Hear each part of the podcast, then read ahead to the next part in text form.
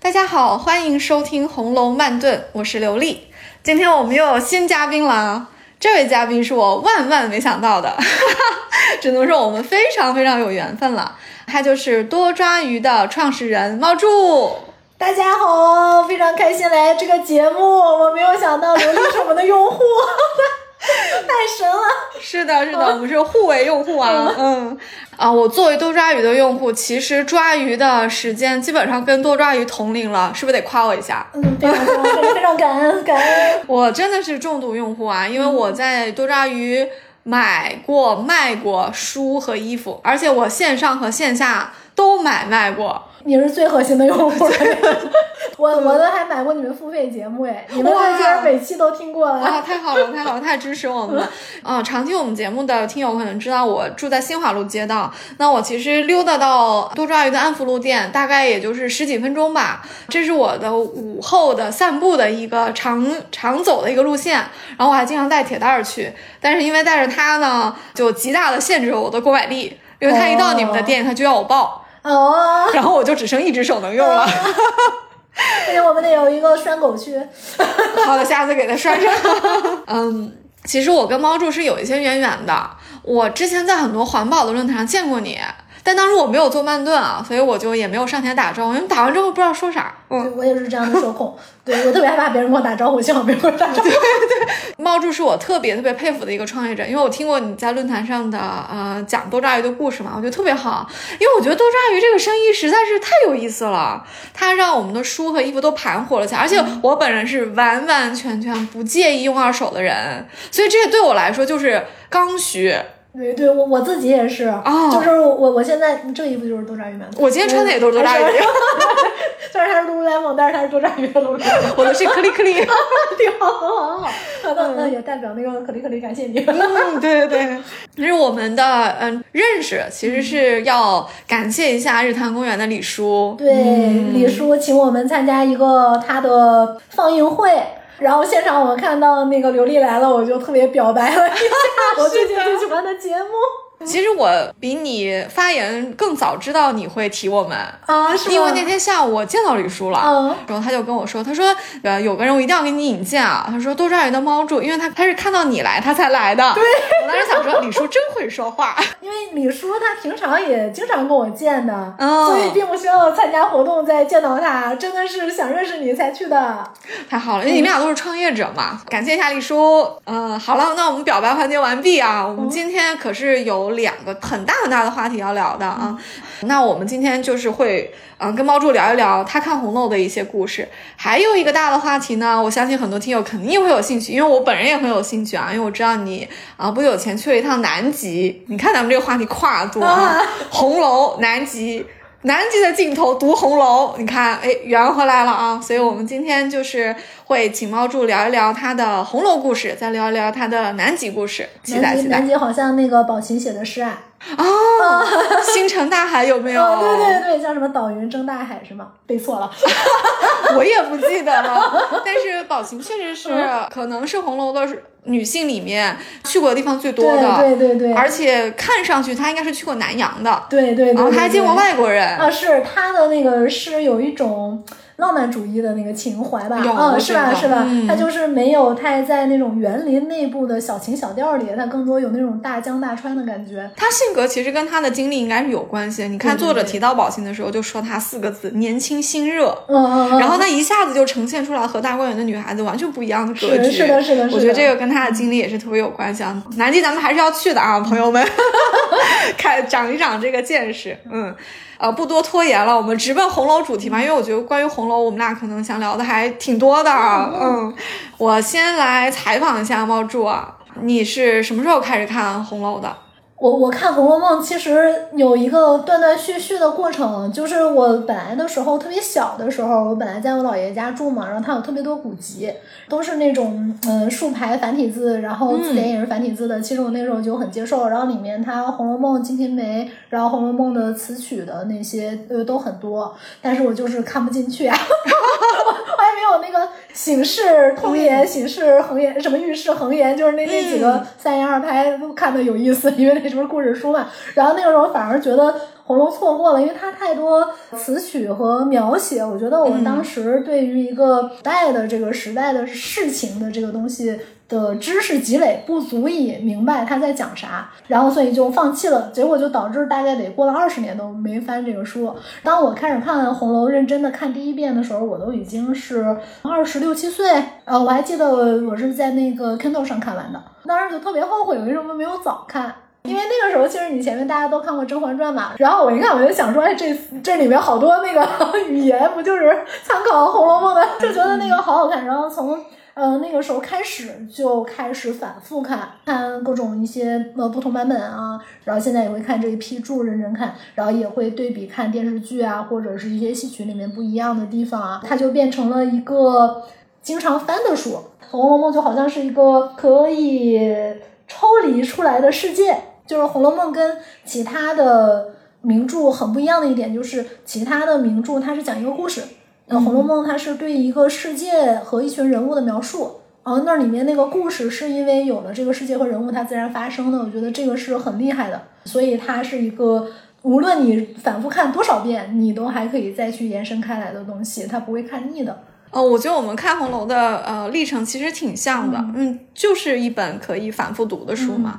如果他说他只是写一个故事的话，他可能没有超越时代的这个意义。但是他写的是永恒的人性，那这个就值得看了。我甚至有的时候看红楼，我会觉得说，呃，其实它的年代和它的地域也没有那么重要，因为其实这个故事它它写的就是人。你什么时候会去看？你可能都有启发，包括小的时候看和年纪大了之后看，肯定会完全不一样。小的时候，我最早看的时候，当然关注宝黛的爱情了，然后越看越不关注，越越看越开始，其他的配角全都浮现于纸上，什么贾珍啊，我最近比较关注。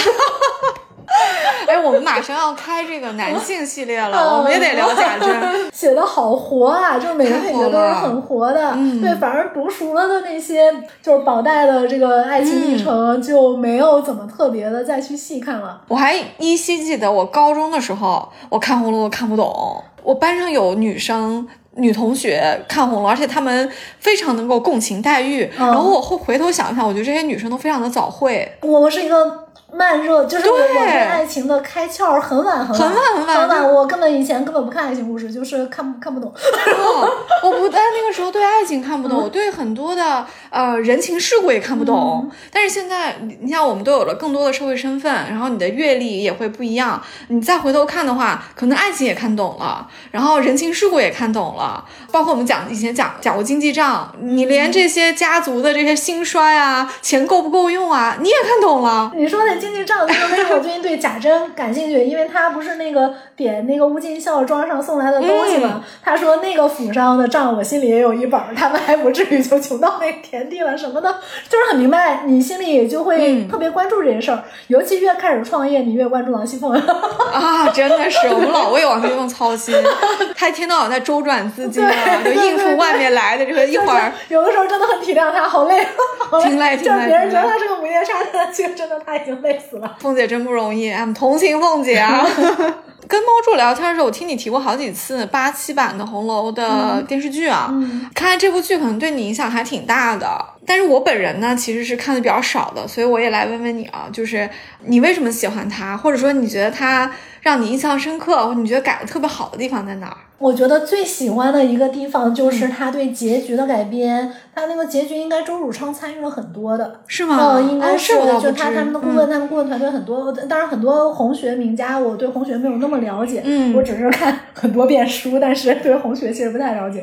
但是他那个总体来说，以前我就读过一次后四十回，我就觉得变得无无法评论，没错，无法评论。然后呃，但是看那个八七的电视剧，你会觉得他有尽力的。的去还原可能是怎么样的情境，尤其是对宝玉的结局的处理，呃，当时最感人的就是有一次那个雨夜。宝玉穿着北静王送他的那个斗笠去找黛玉，然后黛玉不是说渔翁渔婆吗？对。然后回去的时候路上岸，黛玉把自己的那个玻璃绣球灯送给了宝玉嘛。然后八七版的结局里面，宝玉即便去牢里面已经衣衫佝偻了，他都要去保护那个玻璃绣球灯。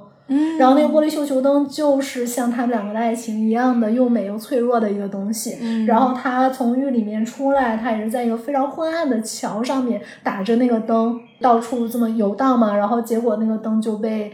一些路过的差役给他打碎了，然后但后来他就他就遇到了那个已经在那个船上卖笑的湘云嘛，然后还挺有点那个湘江水势的那个感觉啊，对，就是那那那个地方的处理，我自己觉得是特别好的。还有就是音乐，那个音乐就是很好，然后它里面的我想象中的像呃红豆音啊，然后晴雯歌啊，我就想象中应该就是那样的。嗯，就是很神的一段，就是说我当时不是要从知乎跳到阿里去嘛，然后其实当时在知乎做的挺不错的，但是我就有一段时间突然厌倦了，就是很想离开北京。当时就是到杭州，然后杭州它的整个那个园林的感觉，嗯，这杭州它整个西湖是一个园林，就是我们说杭州它不是像苏州这样一个园一个园，它是本身它不用借山借湖，它它自己就有山有湖嘛，对吧？是。呃，我就坐在那个孤山上面。然后当时是二月份，然后梅花正在开，然后太阳晒在我身上很暖。然后二月底，但是小阳春的天气就可以穿衬衫了。突然听那个晴雯歌，就是霁月难逢彩云易散，嗯，就决定挥手告别北京的一切，就搬到杭州去了。帮你下了这么大一个决心，啊对，不知道就那一刻挺感动的，然后就就这样就决定了。有的时候可能就是一个感性的人吧，但是当然里面也有一很多理性的成分，包括自己想去学习什么，想要一些职业选择。但是我当时就是嗯想换一个环境，彩云一三嘛，就当时你就是觉得在最美的时候离开是挺好的。嗯，巴西版《红楼梦》，我觉得可能算是中国电视剧。历史上一个诚意非常足的一个作品了，对，不知道他是不是应该亏损了很多。不过那个时候可能国营企业也不太计较亏损，因为光是把演员集中起来进行古典文化的培训，对，这个可能是很多快节奏下制作的电视剧是没有办法比的。对他们那些园儿，它有修建的，嗯，然后有真的去各个园林拍的。嗯，你光这个就串景，想把中国所有的园林里面最好的景集合在一起。这成本这就多高，现在也没有这个条件去让一个剧组这样拍了。还有你提到的巴西版的呃作曲，也是中国影视编曲历史上的一个里程碑。嗯，回头可能会邀请我一个学作曲的朋友来我们节目去聊这个巴西版的影视配乐。对，因为我只是喜欢，但我不懂音乐，我就是觉得很好。我也很期待，我很想听他跟我们讲里面的门道。其实八七版《红楼梦》我看完都有点忘了，嗯，尤其是做了慢炖之后，我又有一点刻意的说别看了。当然，这个是我的一点个人化的东西，就觉得说不想用的视觉的东西给自己受限啊。但是就我以前看过的，我能记得住的段落来看，我也是印象非常深。我也是觉得我看过的都非常好，非常的传神。我甚至会觉得说，对一个人物的解读，就比如说我们老是会呃说一个人是好还是坏，对吧？你看电影，小朋友不是老问父母吗？说这人好人还是坏人，对不对？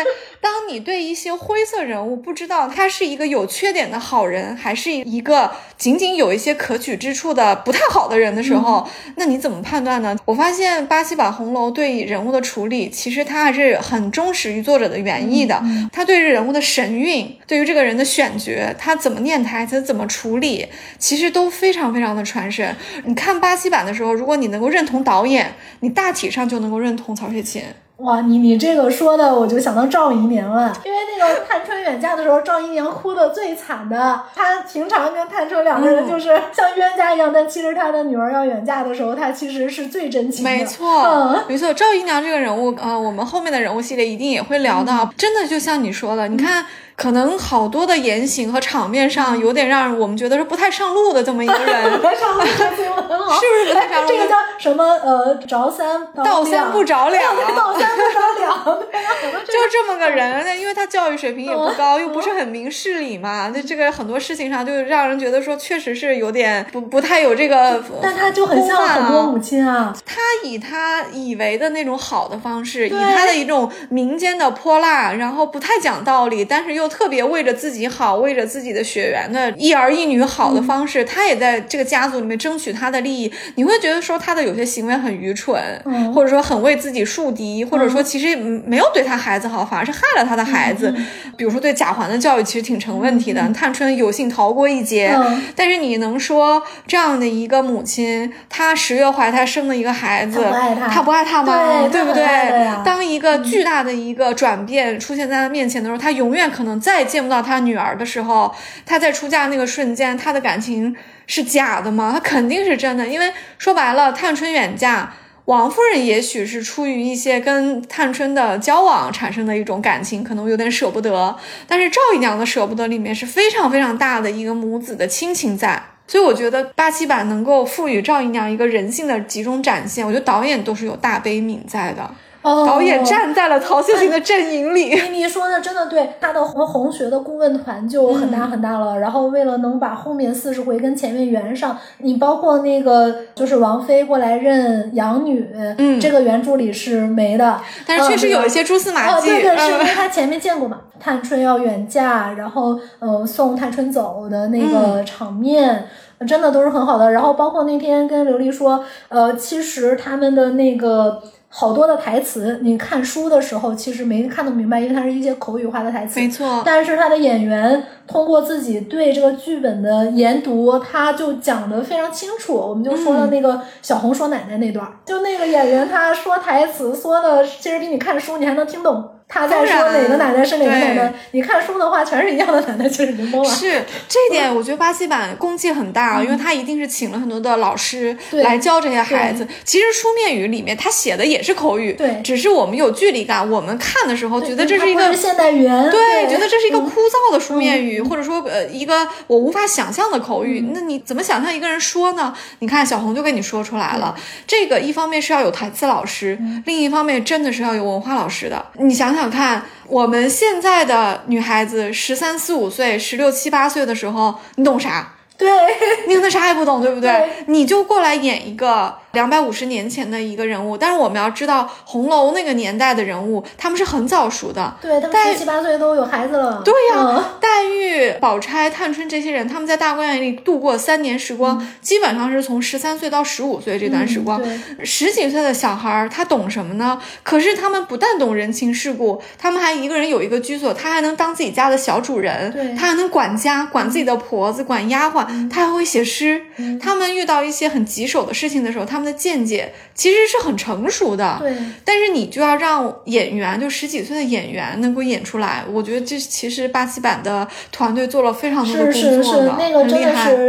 艺术品嘛，就是所谓艺术品，我想的就是说，它一开始并不是奔着一个商业目的去的，而是奔着说我就是要把这个东西拍到最好，就是我尽我能去把它做到最好。我的理解，这是一个艺术品的创作方式，所以我觉得现在很难看到这样的电视剧，很难。大大的 respect。八七版我们就聊这么多，因为八七版已经很经典了嘛，我相信我们的听友都会多次的回看的。我们也可以有什么有什么观看的一些心得，大家也可以在评论区告诉我们啊。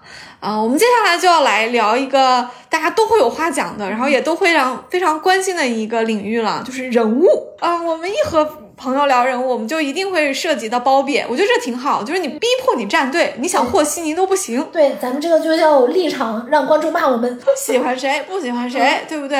啊，还有一个话题也是很容易表明立场，就是你最能跟谁共情，就你最能带入谁，也特别的有话题，有有话可说啊。请包珠来说一说吧，因为你看懂红楼的时候，你应该已经比较懂事了，嗯啊，然后还还可以，咱们现在都是呃青中年，对，所以咱们都看了十几二十年的红楼了，所以我们的心得一定是有很大的变化的，我们对人物的理解也是有非常大的变化，所以就来听你掰扯一下你喜欢或者不喜欢的人物，这么多年来有没有变化，然后你能共情的人，能代入的人有没有变化？我得先说我能代入的人。来吧，因为实际上红楼里面很多的人物我都非常喜欢，甚至说没有除了那个贾贺，我是真的 贾赦还是贾贺，完了忘了贾赦，贾赦，哎对，但除了他，我是真的就是，但是我也能理解他，因为他他就是希望讨点老太太的疼爱或者怎么样，然后感觉一辈子就被偏心的一个男的，对，类似于像这种有点边缘化对对，理解他。其他人物我倒没有，我连赵姨娘我都挺能理解的，倒倒没有什么贾环有点理解不了。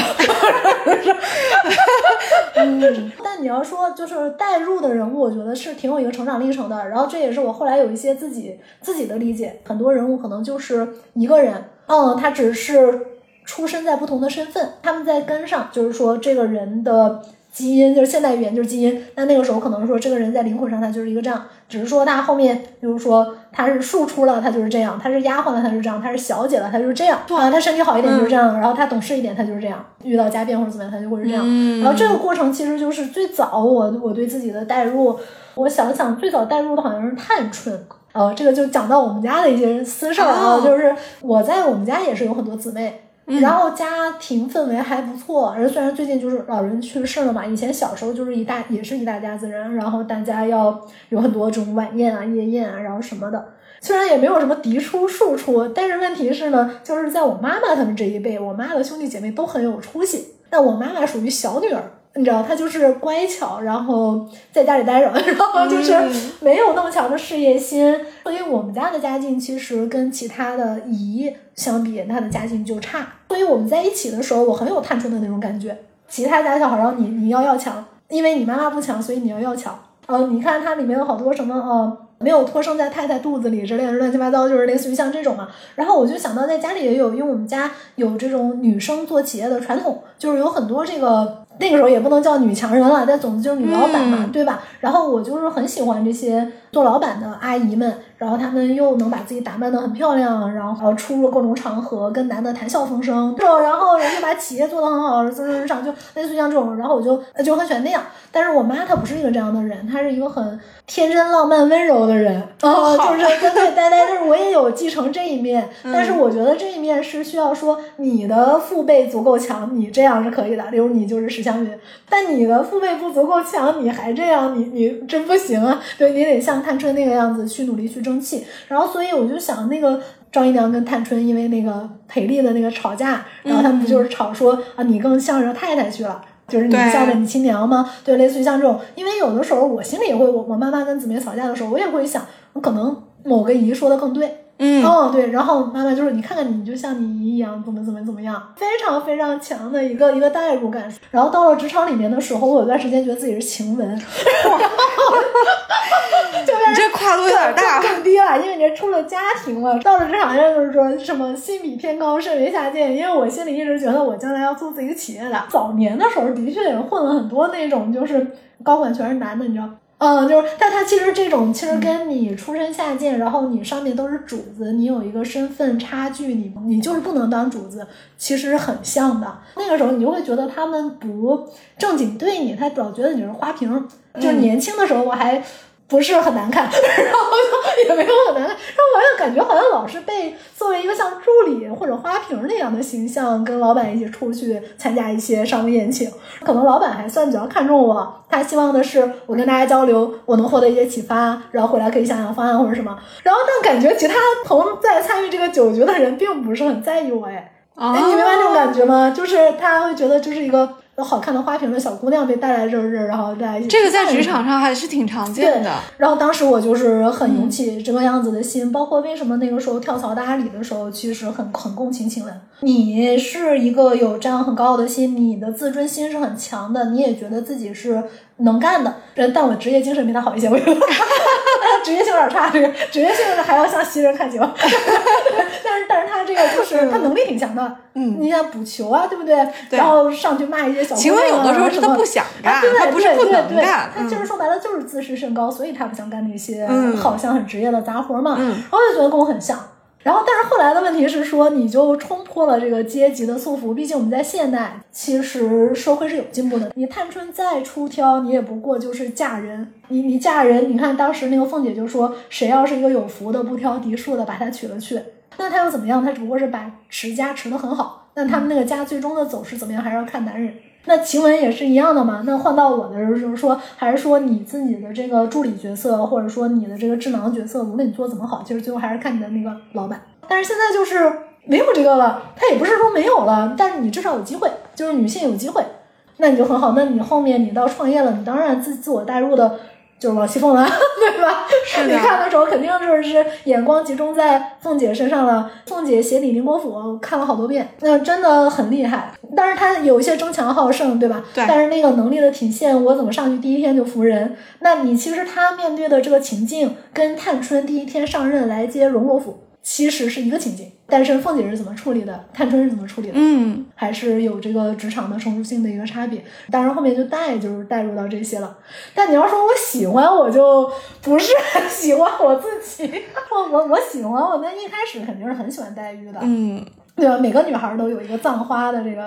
我们曼顿的黛玉含量特别高。对对对，含 含玉量过高，含黛量含黛量。黛玉那个葬花，我小时候也是葬花。我就沈阳有一个特别有意思的小孩儿之间玩的东西，叫做埋花轿。就是很浪漫的，就是我们在春天的时候呢，不是有各开了各色的花嘛，然后你采你最喜欢的那些，给它做一个坟墓。哇，嗯，就是我们在树下面，对，嗯树下面挖一个坑，然后把一些那个胭脂，不是金银箔吗？嗯把那个金银箔剔下来，然后把那个底色埋成这种金银箔，然后把你最喜欢的花摆放在上面，然后再盖上一块玻璃，哦，然后它就变成了一个花轿，然后我们再用土埋起来，可能第二天再去看看。但是后面就也可能没有再去看了，它就是花的坟墓，这是不是很很浪漫，很像那个黛玉葬花的这种？像的对，然后我就想到自己还办了很多傻事儿。我以前去那个杭州，杭州不是有很多那个茶花嘛，然后茶花的凋谢是整朵掉落的。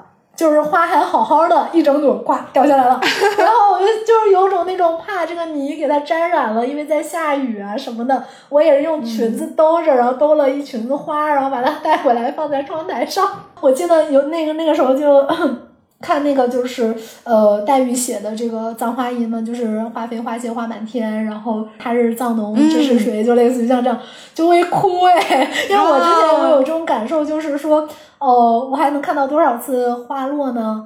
春天好短暂呢。然后这个是跟黛玉相同的部分嘛，就是跟黛玉相同的部分，就是我小时候身体不好，很小很小的时候身体不好的时候是很难想象到自己能看多少次这个春天。你当然感怀上春，你就你小时候这么能感怀呢？花对花落的就是你了，所以我就看到那个、哦每次看到花谢，我都有点心碎。每年春天就会有一种惜春之情，然后像春天可能二月份杭州就会开始开一些花，我就先去杭州，然后三月份苏州会开一些花，我就会去苏州啊，对吧？然后到五月份东北会开花，有时候回家再去看一看。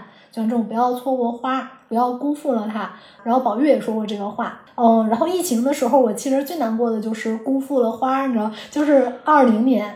因为二零年整个春天不是大家全都要在家里嘛？二二零年，因为它那个梅花开是二月份嘛，哦那个时候不是所有的景区都封锁了嘛？然后当时就在我就那儿幻想，这个这个时候啊，杭州啊、黄山啊，然后还有什么苏州园林里面很多的这个花，它都在兀自绽放。嗯就静静的，没有人去看他的这一个春天，就错过了你。就跟宝玉似的，宝玉不是想着说宁国府那个书房里那个美人卷轴都会哦寂寞，了 还要去看一对看。对对对，然后当时其实我就是很能共情这一部分，但是其他的那一部分，我觉得跟黛玉就是就是在世俗和事情上，嗯嗯，黛玉她懂世俗，但她完全不进不进，她不愿意在世俗上做争取。呃，这个跟我是很不同的，所以我并不会代入他，我我会哦蛮欣赏他的。超过黛玉的是史湘云。啊、史湘云非常喜欢，因为她性格像男孩儿。哎，当然不能说她像男孩儿，这个政治不正确，对吧？就是这个开放，然后有情趣、大胆、自由，也应该是女孩儿的特色。哎呀，我们的求生欲 太强了。对，然后她的那个就是大胆、自由、大大咧咧，有的时候也是我有一些性格侧面啊。嗯然后我就觉得很喜欢她，我比较喜欢她。他们两个，因为我特别喜欢哈，他们那个呃史湘云和黛玉呃中中秋夜联诗的那个哦，这一段太美了。对呀、他说我就不像你那么心窄，我也命很苦，没有无父无母，但我不像你那么心窄。就两个人同命相连，但是不同性格命运的两个人，然后在一起这样去对话，然后那一段就是呃特别欣赏的。不过整个书里面，我最最喜欢的是一个出乎意料的，你能猜到我最喜欢的人是呃小姐妹吗？不是小姐，小红、鸳鸯，绝对不可能是情呃袭人的啊！那肯定不是。哎，我这绝对一上，是不是大家觉得好像我不喜欢新人？新人是个好员工，对，是个好员工哎，太难想了。是平儿啊！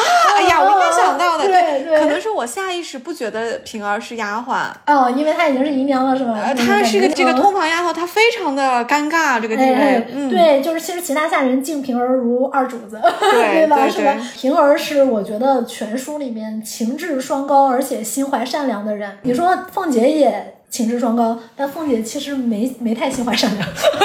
就这么说吧，一方面她既忠实于自己的老板，就是凤姐；另一方面，平儿在执行的时候，完全的贯彻了一句我们到现在一直说的一句话，叫“枪口抬高一寸”。我也想的是这个，对吧？就是呃，没有平儿的话，西凤能闯好多祸了。平儿在处理每一个单个事件的时候，其实她是发自内心的非常善良的。对对，她总是能够照顾到这一个个体。这一个人，他独特的一个困境，对，他在不违反原则的情况下，他总是与人以通融，与人行善，这个就是叫枪口抬高一寸啊。是，呃，而而且而且平儿他不是没有情趣，就通常把一个人写的这么完满，他可能就有点呆板，就是没点情趣。但其实他跟贾玲两个人的时候的时候，那个性张力还有点的。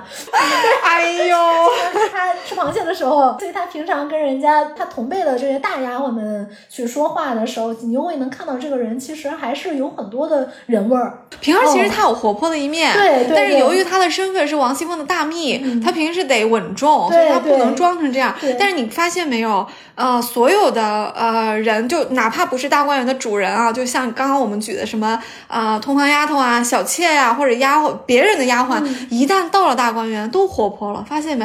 你看平儿到了大观园，她就活泼了；香菱进了大观园，她是不是也活泼了？对，所有的都这样。所以为什么我们把大观园描绘成说是一个地上的太虚幻境，是一个青春王国？它确实就是像一个大母神一样的，保护了这这些少男。少女们的三年的青春嘛，它允许他们在这一个空间里面，在这个时间里面，就尽情的绽放他们的青春，探索他们的人格，这个是非常非常美好。你看，纵观中国文学吧，虽然我也读的不多，但我觉得像这样描绘人性的、描绘青春的，没有吧？嗯，没有，没有，对，就是他真的是太超前了。就他意识太超前，他关注的就是一个个体应该怎么生活，他不关注社会给你定义你应该怎么生活，但他又没有忽略这部分，他就是个体追求的生活跟社会追求的生活反生产生了重大的冲突。我想那些冲突应该都是在后四十回逐一的暴露出来。幸而不幸的是，我们我们看不到，对，我们也不知道。对我的解读是，我觉得红楼把两个悲剧都写得非常充分，一个是时代的悲剧。一个就是个人的悲剧，个人的悲剧很多时候是一个综合的，无论是他的出身啊，还是他的性格啊。那时代的悲剧和个人的悲剧有的时候是叠加的，有的时候是一方可以可以稍微的弥补另一方的。他有很多的例子啊，在这两方面的展现都非常的充分啊。尤其是像晴雯，你看晴雯的悲剧里不就是既有时代的部分，也有他个人的部分吗？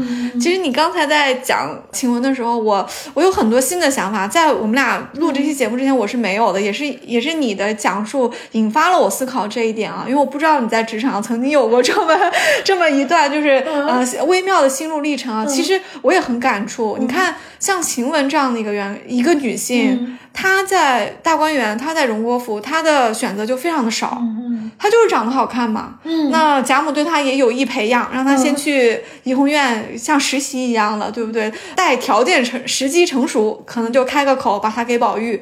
但是其实晴雯也没别的路啊，你就是成或者不成，成就是宝玉的一个姨娘，不成到年纪了给发出去配小子，呃，好的话跑就给你点钱打发出去了，不好的话还不定什么结局呢。以以晴雯的个性，也有可能踩上点什么坑，对不对？晴雯挺难持家的，晴雯挺难的。但是你看我们现代女性就有这个机会，即使你在职场初期，你觉得你可能晴雯遭遇有点像，你的选择是很多的，你可以换老板。嗯，请问完全不可能换老板，他还可以自己创业。对，他你还可以创业。对，我创业补补衣服，他还会那个打扮啊什么的。哎，晴雯会打扮，是的，绝对可以。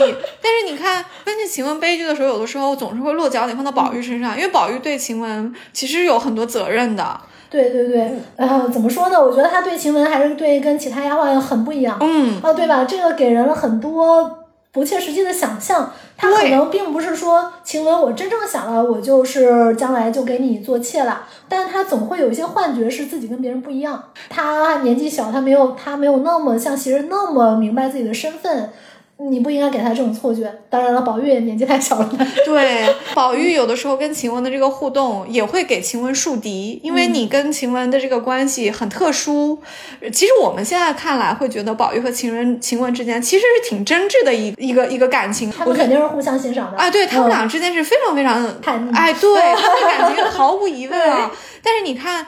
呃，宝玉你是主子，晴雯是一个长得好看的丫鬟，你对她这么特殊，就是容易给晴雯树敌，而且在对晴雯的很多的，无论是私善啊，还有很多的这个事情的处理上。宝玉就是不太周全啊，就是有点瞻前不过。你怡红院是一个这么复杂的一个地方，那么多老婆子，那么多丫鬟，保不齐谁记住了之后积攒下来，以后把这个气往晴雯身上撒，就找王夫人说一大套。你看王善保家他就说了。所以王善保家不一定是今天听到的，他日积月累嘛，就会这样。还有宝玉这个老板呢，我觉得是一个能够同甘不能共苦的人。他就没经过什么苦事儿，你看他完全没有经历过对啊跟。他说那个钱不够花了，他还在那儿说那也不成，我们俩就是啊，所以你看，假如说怡红院作为一个职场，作为一个呃公司，一个小的企业，或者是一个大企业里的小分支吧，嗯。如果这个企业运转的没有问题，嗯宝玉这种离经叛道的和晴雯这样不合时宜的，他俩都能够待下去，嗯对不对对对但一旦你这个大的机器出了问题之后，你俩都有问题，但是你俩都都出出事儿之后呢，晴雯受到的打击是更大，晴雯付出的代价是比宝玉大。宝玉这个老板完全罩不住晴雯，你这听起来很像是一个二代被老爸放在集团里做创新业务。有点像。啊，我们分析好多人物啊，分析到后面，到最后都是宝玉不行。对当然，听友不要误会我们啊，我们我们是认可宝玉作为一个非常独特的一个男性形象，在文在文学史上，他真的是有很多的前瞻性的他有非常多超越他时代的优点的。我们确实是站在现代女性的视角，我们往回看的时候，我们会用我们现代已经我们已经默认的一些概念去回头看宝玉，就是觉得你宝玉你还是做的不够好，这确实有一点苛刻，没办法，我们就是在分析人物嘛。这个是他的成熟度，但他本质上来说，他特别好的一点，就包括现在很多男性也做不到的一点，是他能站在女性的角度欣赏女性。嗯哦，这个是我觉得特别特别好。就是我老公其实有有点像宝玉，他他都没有看过《红楼梦》，但他经常会说出这样的话：男的有什么好臭臭的？我不想跟男的在一起，什么我就想跟女孩儿一起待着。太有慧根了。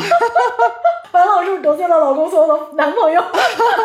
现在女性主义，我觉得是一个增光的一个事儿。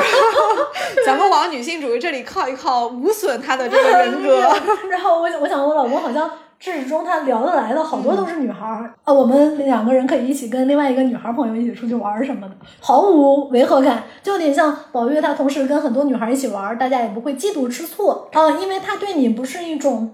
异性的狩猎似的，他是跟你们一伙儿的，没错？然后你们嗯还可以一起捉弄他，其实是是是很难得的一种感觉。这绝对是宝玉的优点，因为他、嗯他对女性的欣赏里面，其实他撇掉了那个占有欲，也撇掉了一些暗搓搓的，就是这这种欲望的东西。他其实挺大方的欣赏。哦，嗯《红楼梦》里面他的现代性还有一点就是非常厉害的，就是他把欲望写的非常不脏。秦可卿，然后宝玉，然后警幻仙子让他去体悟余味情什么，他把这个东西写的就是是就很人之大伦嘛，就是他是一个嗯天然的人欲，你要学会这个才能学会情爱，对嗯吧？就那之后你才能开窍，对吧？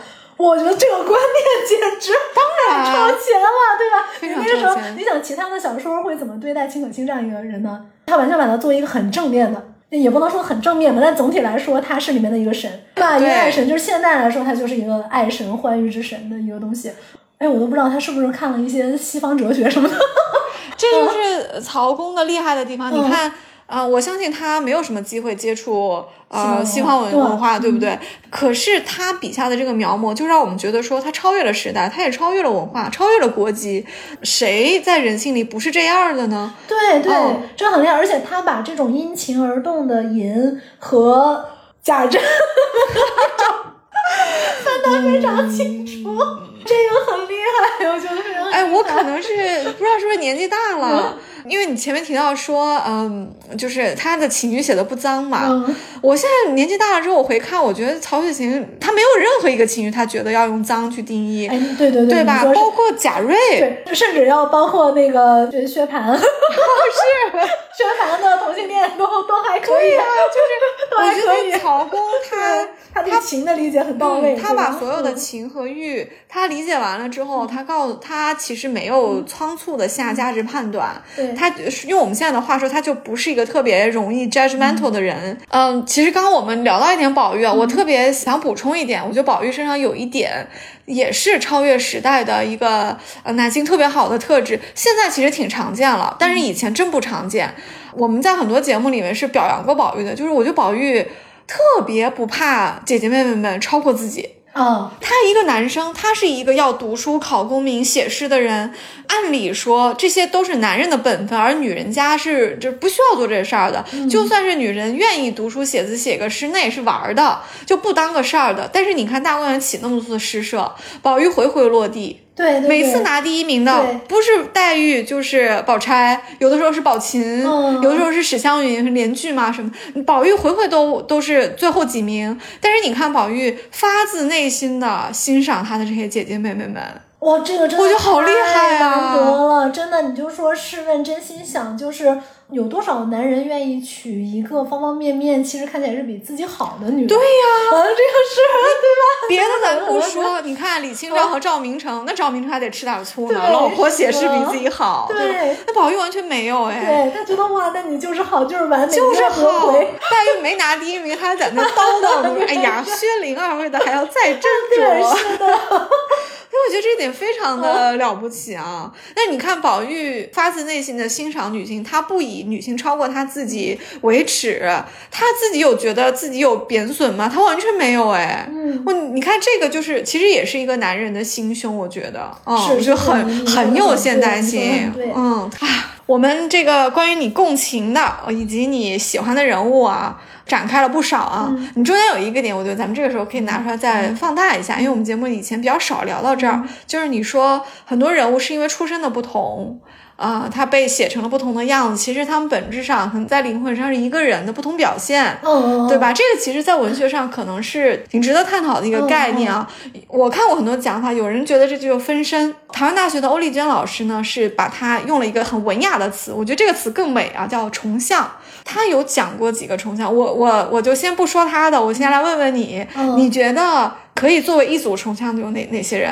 哎，你你说这个有有一个，我突然想起来有一个四个生日一天的，嗯，哦，你这但是宝玉肯定跟他们不太重，宝琴、平儿和嗯邢岫烟邢岫烟，你看他们几个人是不是都有点儿那种？你看，其实岫烟慧根很高的。他是早就跟妙玉聊得来，然后他是很通佛理的，而且他其实即便他是贫苦的，但他并不自轻自贱。你想，他是在邢夫人那样的家庭环境，什么样的家庭，对 吧？然后，然后宝琴呢，当然家境非常好了，捧在手里，但他也不以此为意。平儿更是这样了，就是他把自己的位置，他们三个人都是属于自己的位置，他是自我。很很核心的，他是保持自我完整性非常高的三个人物。嗯那他们就是不同的境遇里面出现不同的幻象。我自己觉得他们生日一天是有有这个因由在的，啊、都是完整性非常高。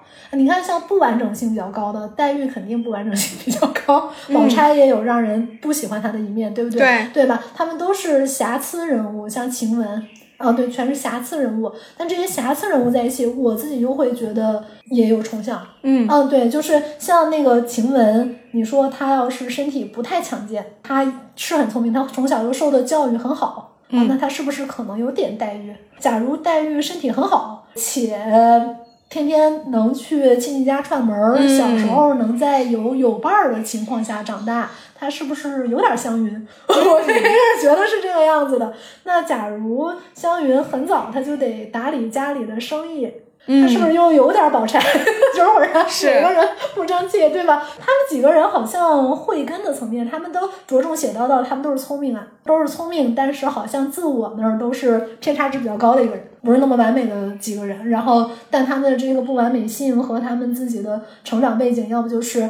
地位卑微了，嗯。要不然的话就是体弱多病了，啊、要不然的话就是父母早亡啊，要不然的话就是家里的生意需要呃打理啊，没有一个男孩能当顶梁柱了，类似于像这种，但他们的家庭背景都是没有那么完满，然后他们的自我，呃，为了自己的背景，其实都做出了某一部分的牺牲，啊，但这里面谁不够聪明呢？然后我还觉得王熙凤跟贾琏真的是一对儿人。他 俩在那个不读书，但是对人情极通的这一点上，啊然后各有各的小算盘，各有各的贪啊，这类似于像这种的，其实挺像的。那他俩有没有至真至情的一面？但他俩还真的都有至真至情，不赶尽杀绝、留有余地的这一面，嗯其实还还还挺像的。然后像史太君，史太君，你说跟 刘刘姥姥是吗？就是在智慧性啊，嗯这 只是说在那一层的智慧和这一层的智慧上面，可能是单单没有那么强的重像。我自己觉得重像比较高的呃程度的一个就是我说的那几个完满角色，还有这几个就是欠缺角色，好像他都是有这种感觉的。然后完满角色那几个人感觉都挺仙儿的，就感觉他自己他有什么欲望你看不见，而这不完满的角色都挺多欲望的。对想这个想那个，想要这个想要那个的，嗯对吧？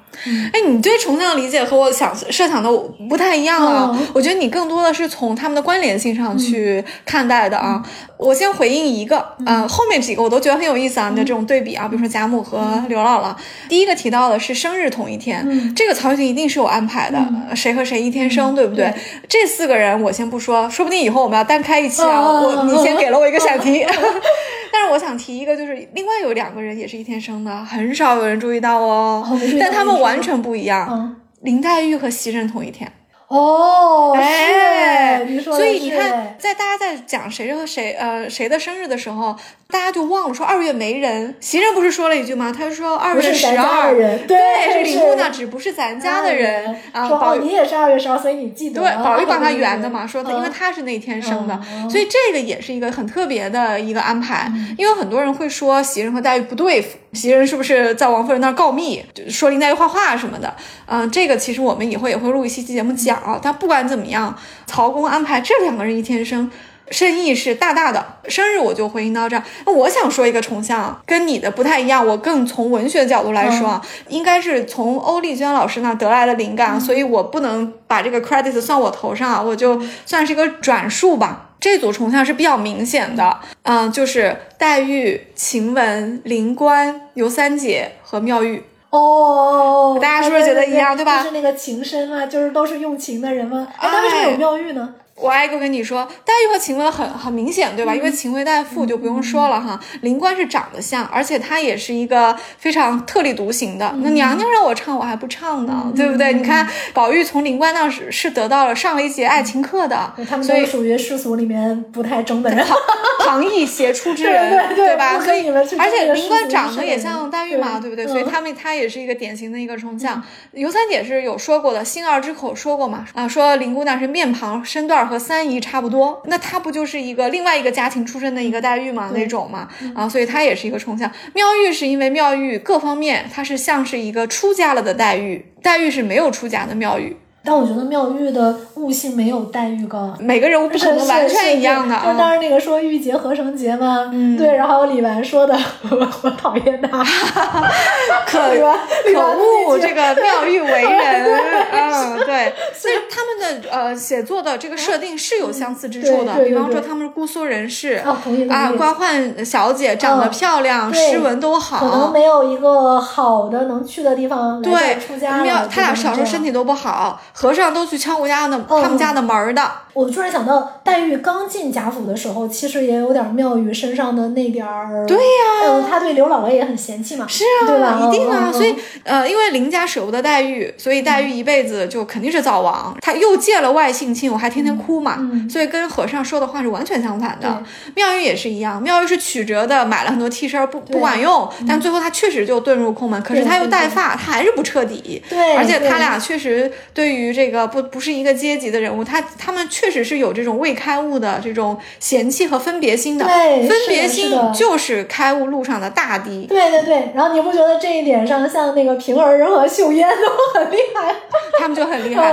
但是我还想说哦，之所以妙玉和呃黛玉的关系很因为很深的话，就回应你开头提到中秋夜，中秋夜黛玉和湘云擅自离席，擅自离席，他们两个人窜出来了。对他们俩连了那么久的诗。最后是妙玉出来续了后半首，而且有没有发现妙玉那天特别的随和？对，她一点都不计较。她夜深了，她把这两个姑娘呃请到她的房里面，他俩他们其实等于是通宵了，对，就一夜没睡，相当于我们三个人互相慰藉。你看这三个人都不姓贾，嗯，贾家的三个外姓人，在这个名义上应该是家族团圆的晚上溜出来了，对，互相慰藉和这个席上的热闹是保持一定的疏离。的。探春没办法，探春那天晚上。怎么说你是小妾生，你也是假探春，你不是林探春，他就只有陪着老太太。对，而且他也有一种就是说，老太太既然不想这个宴席散了，我作为孙女，我就陪她到底。对，探春，探春的世俗程度是很高的，是很高的，但她很要强的。嗯，对，但这三个姑娘不就出来了吗？所以你看，这五个人是不是在重相的这个不同层面上是说的很对，有道理，是吧？他们是出身不同，他们的个性遭遇都不同，但是你看他们是不是都品貌一流？嗯，然后他们都是旁逸斜出之人。这五个人要是让我们的这个王夫人看，一个都看不上。对对对，哎，你 你说的真的很对。而但是妙玉这个人物，其实我觉得写的非常活，就是妙玉这个人物特别像现在很多文艺青年，挺像挺像，是不是很像？就是玉洁和贞洁的这种这个。但是从妙玉的这中秋夜的表现来看，我觉得妙玉也有成长啊。她变得随和，就是她其实懂的一面。其实妙玉和黛玉在知世故而不世故的层面上是有共通之处。你说他们那么好的家庭，怎么可能一点都不知道待人接物呢？贾母到你的栊翠庵来，人家上茶那一套也是对的呀。当时宝玉不是还挺淘气的，他说我要暗自看看他怎么行事。那人家妙玉行出来的是没有问题的呀，只是他呢装一装而已。他就是觉得说，哎呀，应付一下你们这些老太太、贵族夫人什么的，我心里还是不认同你们的。我要单独在小屋里面。对，我只看得上林黛玉和宝钗，然后我也只喜欢宝玉。你们几个人到我的屋里来喝沏几茶，其他人就算了，对不对？确实也是有有他。清高的一面，但是他后面他也有他圆融的一面。嗯，是的，是的，真的是一个成长的故事。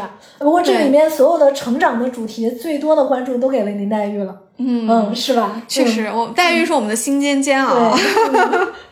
很开心啊，跟猫主聊这么多，我们没有写详细的大纲，但是我来的时候我已经有了信心，我有了我有了充分的预期，我觉得咱们俩聊人物一定会聊的火花四溅啊！就是我聊的很紧张，因为我特别害怕我说错，我这红学素养不行。不会不会，因为我们经常在节目里发免责声明，就我们对人物的解读不具有垄断权，对，就是我们个人的喜恶。没错没错，好嘞，那我们人物就聊这些哈，其实可说的确实是太多了，要真聊完你就。就得多来几次了啊！嗯啊，我们后面轻松点，我们聊一些生活美学的话题吧。因为其实曼顿也有一半的节目，我们是聊生活方式的，就吃喝玩乐，什么建筑啊、美食啊、服饰啊这些东西，包括吃个大闸蟹，他们吃什么米啊，头上戴什么首饰，我们都经常聊这个。还有真丝的不同种类，这难度还挺高的。我我需要多看点书才敢去约嘉宾聊。嗯，来说说你对《红楼梦》里的生活美食的板块有些什么特别印象深刻的？哦，我我当然对那个红楼最喜欢的，就跟我自己最契合的就是花了。对，因为我是一个花迷嘛。然后对琉璃姐来来我家，我就是说那个，就是我们家有好多的花嘛。是。然后什么季节该赏什么花了，然后尤其一些呃中国喜欢种的果花嘛，园林比较多果花，你什么时候开啊？前一阵还有一个朋友跟我说他。分不清楚牡丹、芍药和月季，我想，然后要牡丹、芍药分不清楚还情有可原，月季怎么能 就是和尚两天还是对，然后我就很喜欢这个时令，一定要有时令的花。呃，有一次是那个去黛玉屋里，然后有水仙，因为她屋里比较暖，然后呢寒冬的时候要有水仙就烘那个香气。对，对我也是，就过年之前是一定要开始养水仙，这样水仙过年的时候刚好开。然后我我还自己做过灯，就是那种转转的走马灯。然后我让我们我我们公司的硬件工程师帮我做一个走马灯的芯儿，然后植 物之变。很喜欢把日子过得有情趣。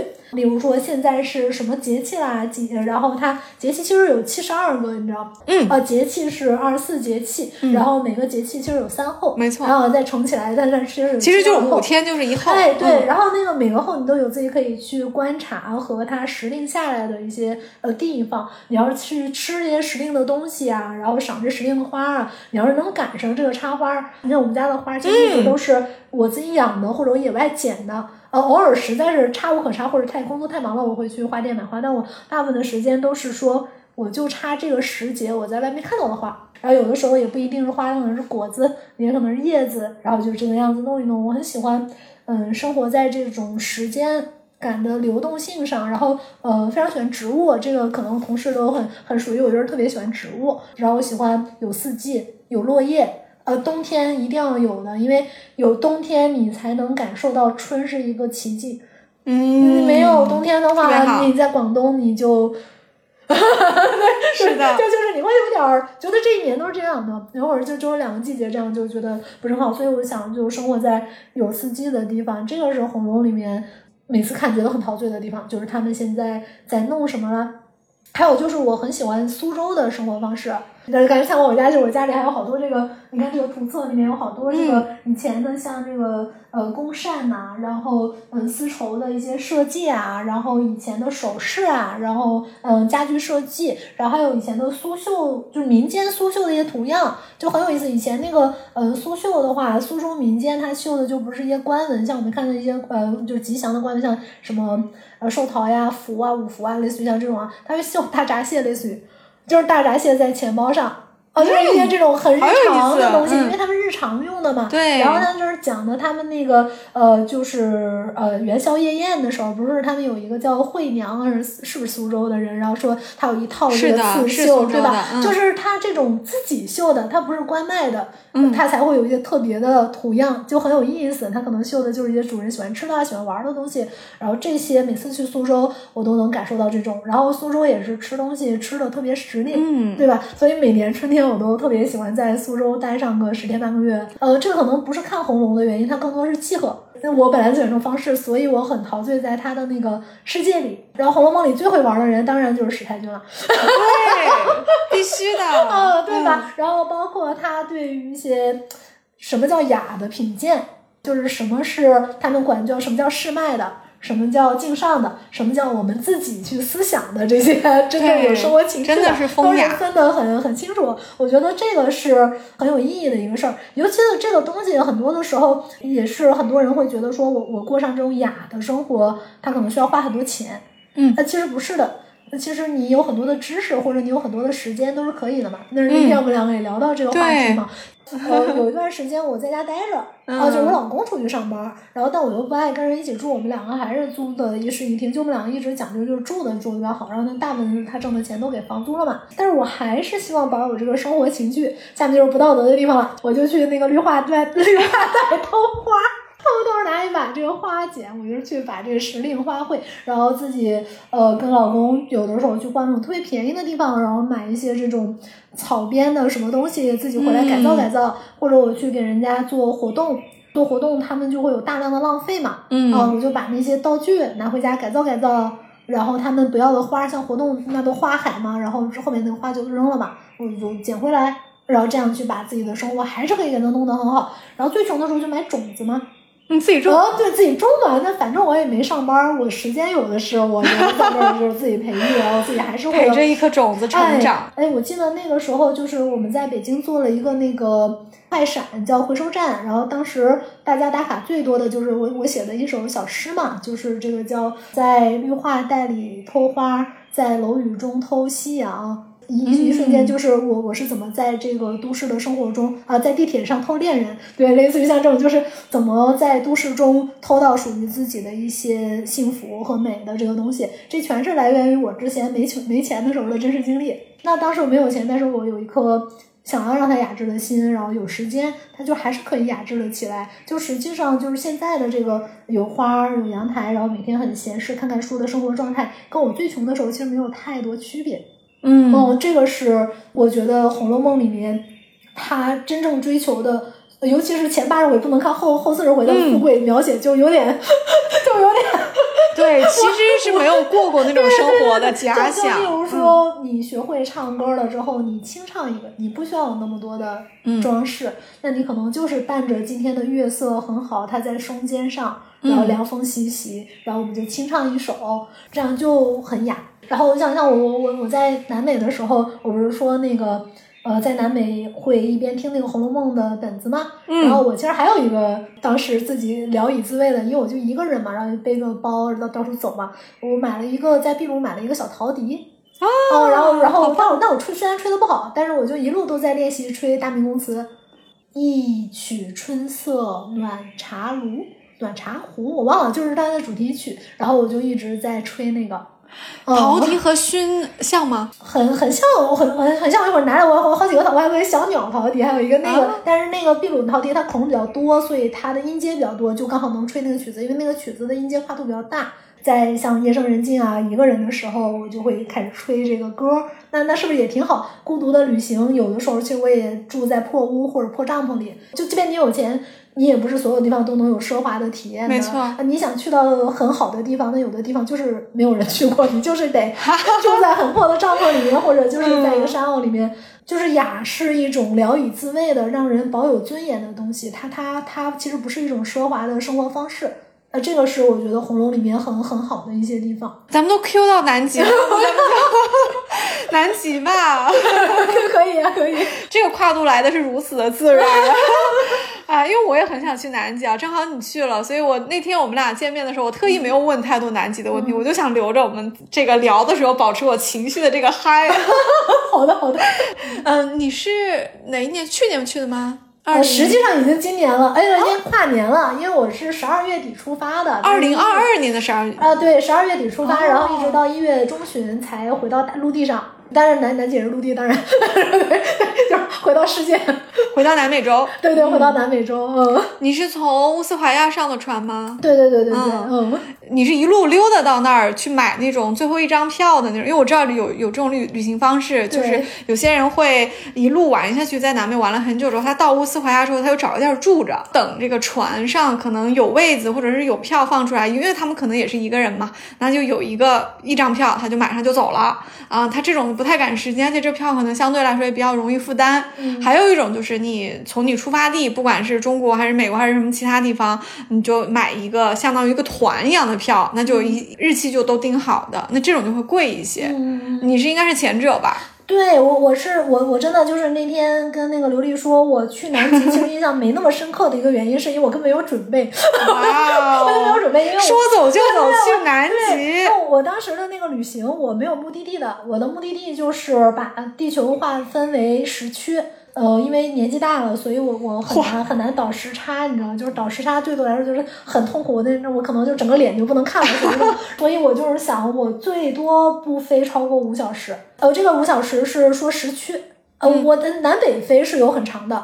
但是它不涉及到倒时差，你可以在飞机上睡觉，这就没有任何问题，对吧？南北飞像呃像从阿根廷飞英国，从美国飞秘鲁，它都是沿着经线是比较容易的。对对对对对。但是纬线我就是最多没有跨过就是五小时时区，但就是呃最长的一个其实就是从东京到夏威夷吧，哦大概五小时，然后剩下全是三小时以内。一站一站走，那基本就是没有什么时差要倒，然后你就是睡得越来越早嘛，挺健康。对对，是的，就是这样一路溜达过去。所以当我已经快到南极的时候，其实我就觉得我好像也没走多远，你知道吗？然后我当时开始是先在美国待，然后这个我我在我自己公众号上有写，就是美国那个整个变化太大了，我真的就是变化，就是因当然以前也北美国也沾嘛，或者有人，但是大家都知道，就是这几年你看这个。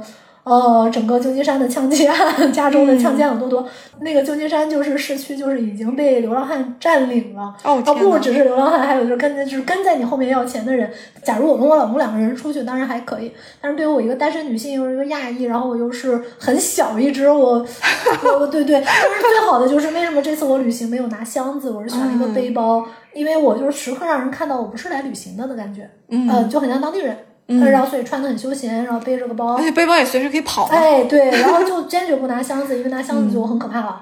尤其是我，我有一天晚上在在旧金山走错了，走到一个暗巷里面去，就是很暗，没有灯，然后前面我就看到了一些流浪汉的帐篷了。然后当时我就马上转身往往往往回走。我在想，如果当时我有旅行箱的话，肯定就会目标上了。呃，当时在美国待着，我就想，哇，美国这么危险，我都来了，那我可以去南美了，我感觉。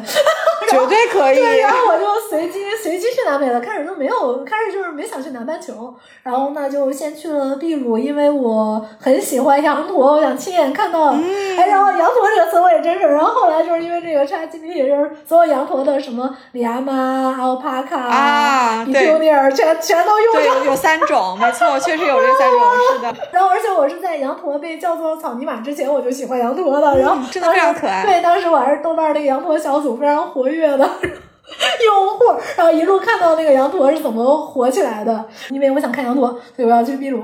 结果到了秘鲁就赶上人政变了嘛，就是，呃，反正公众号它很详细，那讲就要讲很长时间了。但但是因为他们政变，所以我在秘鲁就困了有半个月，就是半个月我都徒步完了，就是本来应该顺利的就应该去智利了，然后当时想去的是巴塔哥尼亚嘛。呃，致敬一下这个同名企业，对，然后想去巴塔哥尼亚，然后而且我我我很喜欢徒步嘛，就是然后我就就我想我那个马丘比丘，因为这个政变，我这个本来是要走四天，我这五天都走下来了，就是海拔这个攀爬树啊什么，就是完全我都适应了，我就想那我再去帕塔哥尼亚走个十天，对吧？就是走它有两个肉的一个那个 W 路线，还有一个 O 路线嘛，然后想至少走那个 W 路线可以走一下。然后呢，就被困在那个库斯科了，就是那个秘鲁那儿。然后后面一系列所有的票啊、行程啊，就基本就是订不上了，就。嗯，然后，然后等我能出来的时候，我就到了智利的话呢，就已经圣诞节了。圣诞节那这个巴塔哥尼亚就是欧美最热的，你根本就订不上，啥也订不上了，就属于。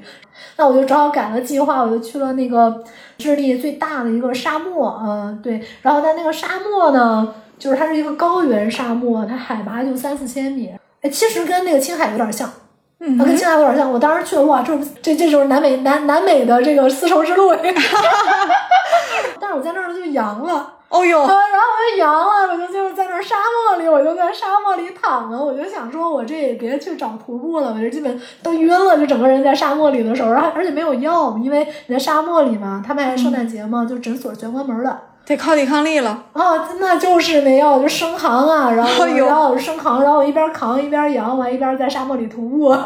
然后我当时想说，完了，这哪儿也不能去。然后这时候我就想，哎，那我们要不就是去坐个船吧？到处去搜，哎，就是发现那个有一个就专门做极地游的，呃，小的代理公司。那公司也特逗，那公司一共有四个人，两个在那个阿拉斯加，两个在阿姆斯怀亚。哇，这可真是天涯海角！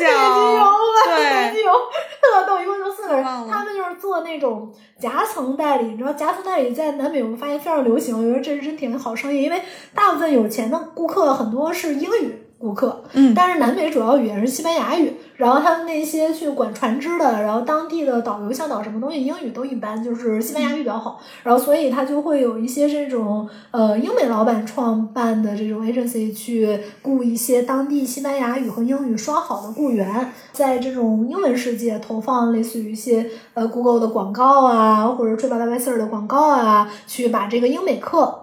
引流到当地的，他们就通过这个东西去抽钱。那他们提供的服务呢，不只是介绍这个，他还有就是说，你随时随地遇到什么问题，你有一个英语可以接住你的人。哎，我我在秘鲁也是找了一个这样的旅社，就在政变的时候真的救了我了，不然的话，我我我我得从一个城市走到另外一个城市，因为那个马路被被封锁了，然后中间还遇到那个抗议，非常非常危险来砸我们车，然后都是靠这个呃西语和英语非常好的导游把把这个中间搞定了。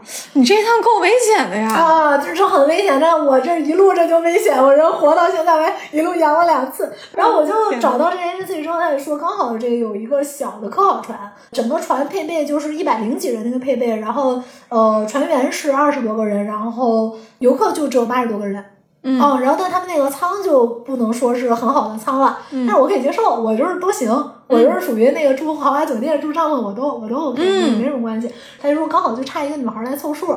然后双人间少一个人，我说那那那多少钱？那就是四千美元。你想想，好好便便宜，对对，就跟我们当大家想南极游泳十几万或者怎么着，对对对，就是四千美元。我说行啊，我就定了。然后定了之后，我就说，哎，不好意思，我我阳了。但是他就说阳了是不能登船，因为你一个阳了一个，你不是上去把人全传染吗？嗯我说那行吧，那那我就看一看这个登船前一天我能不能转阴。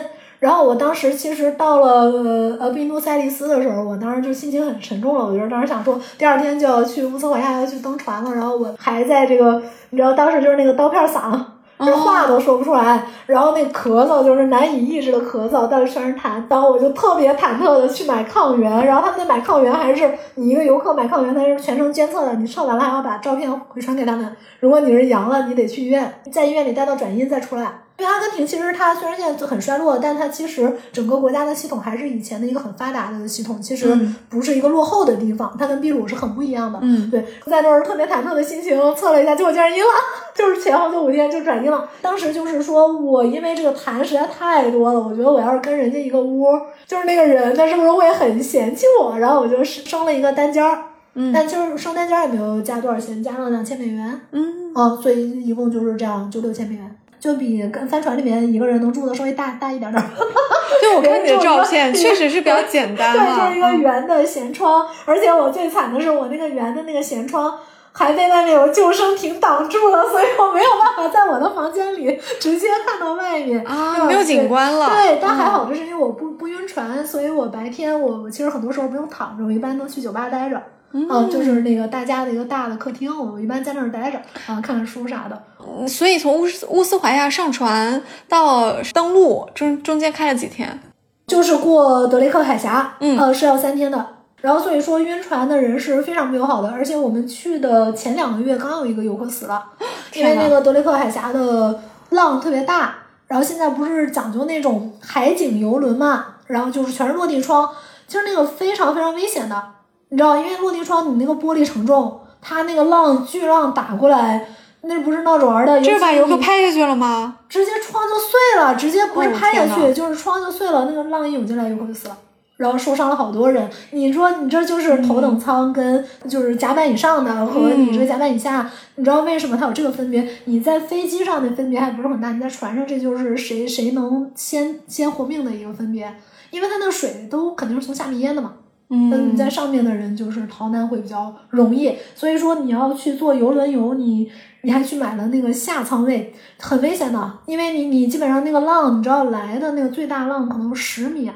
然后我们像那个两边倾斜，我就拍了视频的，就是各自四十五度角，那就是有一个九十度的摇晃，你就想你这天哪靠，你看那海那海，我像我以前我我我也常出海，就是无论是嗯、呃开那种快艇、小游艇和帆船，呃我我都去过，所以说我对那种巨浪没有那么多的恐惧。啊，印尼也是有一个叫恶魔之泪的地方，那个有一个呃中国人就被拍下去死了嘛。我跟老公去过那个地方，那个之前就是完全没有保护的。印尼那个恶魔之泪那个地方，它那个浪就是前一段时间你可能还觉得它就是个三米的浪，下一个浪可能就十米。然后就整个人就被卷进去，我当时就我有一次就被浪卷了，卷到了那个一个火山岩的一个洞里面，然后卡的这个这个腿上都是血，你看这儿还有点疤。然后我老公他当时就是他是一个反应很机警的人，那个浪来的时候他是在下层，就是我们又是一个悬三层的悬崖，他是在那个中间那层的悬崖，其实他很容易被浪卷下去的。但是他当时浪来的时候，他非常机警的马上蹲下抱了一块石头，对，反正他没受伤，你知道吗？他只是湿透了。然后我反而是没有准备好，我还有一段视频是我拍着那个浪来了，直到手机直接被卷走了。你俩是怎么被拍上去？是当时在开帆船吗？没有，就在悬崖上站着看那个恶魔之类的这个浪打过来的一个落日。突然有一个浪是有十米高，就是超过头，天然后哪，就完全没有准备。对，然后德雷克海峡就比那个还要吓人。德雷克海峡是最难过的一个海峡吗？嗯，对，是最难的了。就是这个，但是你要去南极的话，就是要穿越它。科考船的好处是说，它真的是为了说我要去在一些小的峡湾去前进，然后我这个浪来了，我这个舷窗为什么就这个圆的这圆形的这个巩固啊，然后它不会说被击破，虽然它窗很小，但很安全。就是游船啊，就是那种大游轮啊，呃，下舱位的真的是非常危险。你那么大面积的玻璃窗。然后那个浪来了之后，真的是就就是很危险。这也是大家去南极的时候，其实不要贪图又便宜又有美景，可能会有一些坑，那的确是会受伤会死的。然后包括他们经常性的受伤，就是像有一些游客不信邪，他觉得自己平衡能力好，呃，他会在过德雷克海峡的时候洗澡，因为他他觉得这个不就这么晃一晃嘛？你可能你这一秒只是三十度的晃，下一秒就是九十度的晃了。你在洗澡的时候直接就撞得头破血流，那你可能就会连累整个船都要返航，因为要救你啊，你就不能去南极了。在海上出这事儿都是非常危险的。对对对，所以在德雷克海峡的时候呢，如果你对自己的这个没有太大保障，你就在床上躺着，不要动。你动很危险的，非常容易摔倒呀，非常容易摔倒。那么是啊，几天到上岸了？嗯，然后对，然后三天就会到南极半岛。嗯，然后你后面到了南极半岛之后，就都是你看峡湾嘛，那就很平静，就是如履平地，其实没什么问题。然后到了南极半岛之后，又待了多久再回折返？会在那儿待一周，一周。嗯，对。然后你看你买的旅行，有的会待十天，有的会待一周。然后像我们那个小船的话，它因为它登陆比较方便，一次能登所有人，不需要来回等，所以它就是行进速度就比较快。哦，那我们可能就是一周，然后就回去，然后过德雷海德雷克海峡就是前后都三天的，就六天吗？嗯，再加上这个一周，所以说你至少应该是一个十几天的行程。哦，那在南极能待一周，这个还是比较值得的啊，时间比较长。但实际上不会像大家想象的到那个。呃，因为我去南极的路上还看了南极料理人，就是不会 去到那个地方。像南极料理人那个是已经很深的南极大陆了，那个地方没有动物的，什么动物也没有。南极料理人里面有说嘛，卡哇伊都不存在，阿里巴斯卡，然后就类似像这样。然后见人不是跟他说，就是没有。什么企鹅没有，海豹没有，然后 然后那个小男孩就很失望啊，那多无聊。对，就是真正的南极大陆是那样的一片死寂，什么也没有，就是科考的。但是你看到了很多动物吧？对，那个就是在南极半岛上，所以所以说那个其实距离南极圈还没有说像已经见到进到圈里面，嗯，没有的，没有的，它还是会有一个太阳在那儿倾斜着，然后每天就大概呃会黑个两三个小时。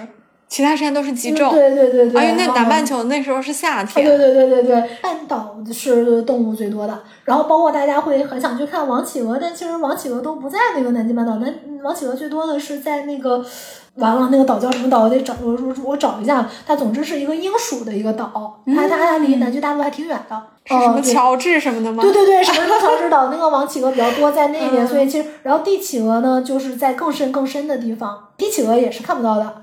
你的照片里有一个企鹅，就是下巴有条黑线的，那是什么企鹅？那个叫戴帽企鹅，因为它不是戴着帽子嘛。所以它是能看到的。对 对，它是能看，最最经常看到的一个叫做金图企鹅，呃，叫甘托。哦，对，一个玳瑁企鹅，还有一个叫阿德利企鹅。嗯。呃，他们三个就是半岛的三宝了，就经常看到他们三个。我最喜欢的是阿德利企鹅，阿德利企鹅是长得最像 QQ 传统意义上的黑白企鹅，就上面黑，下面白。它是最传统的黑白两色企企鹅，剩下的企鹅都有点杂色，或者像玳瑁企鹅，它有一个这个领子，对对对对，好可爱。然后呃，阿德利企鹅也是在半岛，然后反正就这三种你就能经常看到，但它们三种都不是像帝企鹅或者王企鹅那样那么大那么巨大，它们都小小的啊，大概这么大，五五十五十公分，那五十公分高，嗯，那也挺可爱的，很可爱，非常可爱，因为我我没有那么的喜欢。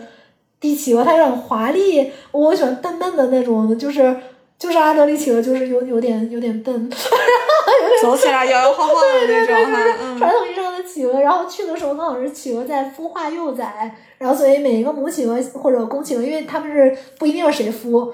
哎，对我就是很喜欢、很欣赏企鹅的这个特质。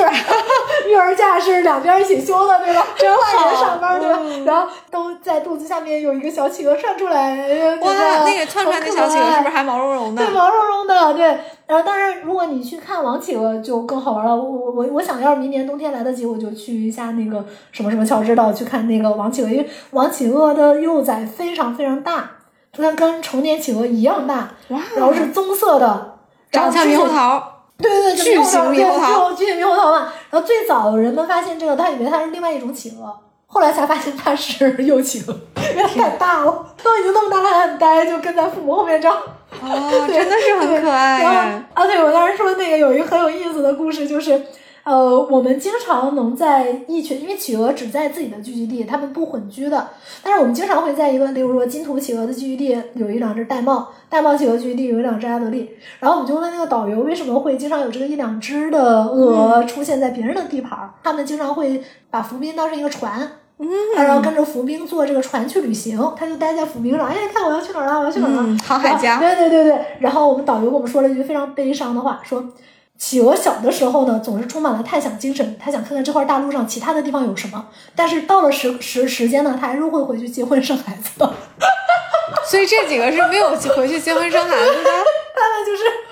幼年冒险，然后说他到了繁殖期一定会回到自己的聚集地去结婚生孩子。哦，那我想的有点复杂，我以为他们是属于被家族赶出来的，就是喜欢到处溜达一下。这个生物定律真的，嗯，企鹅也要被催婚催育，好惨啊！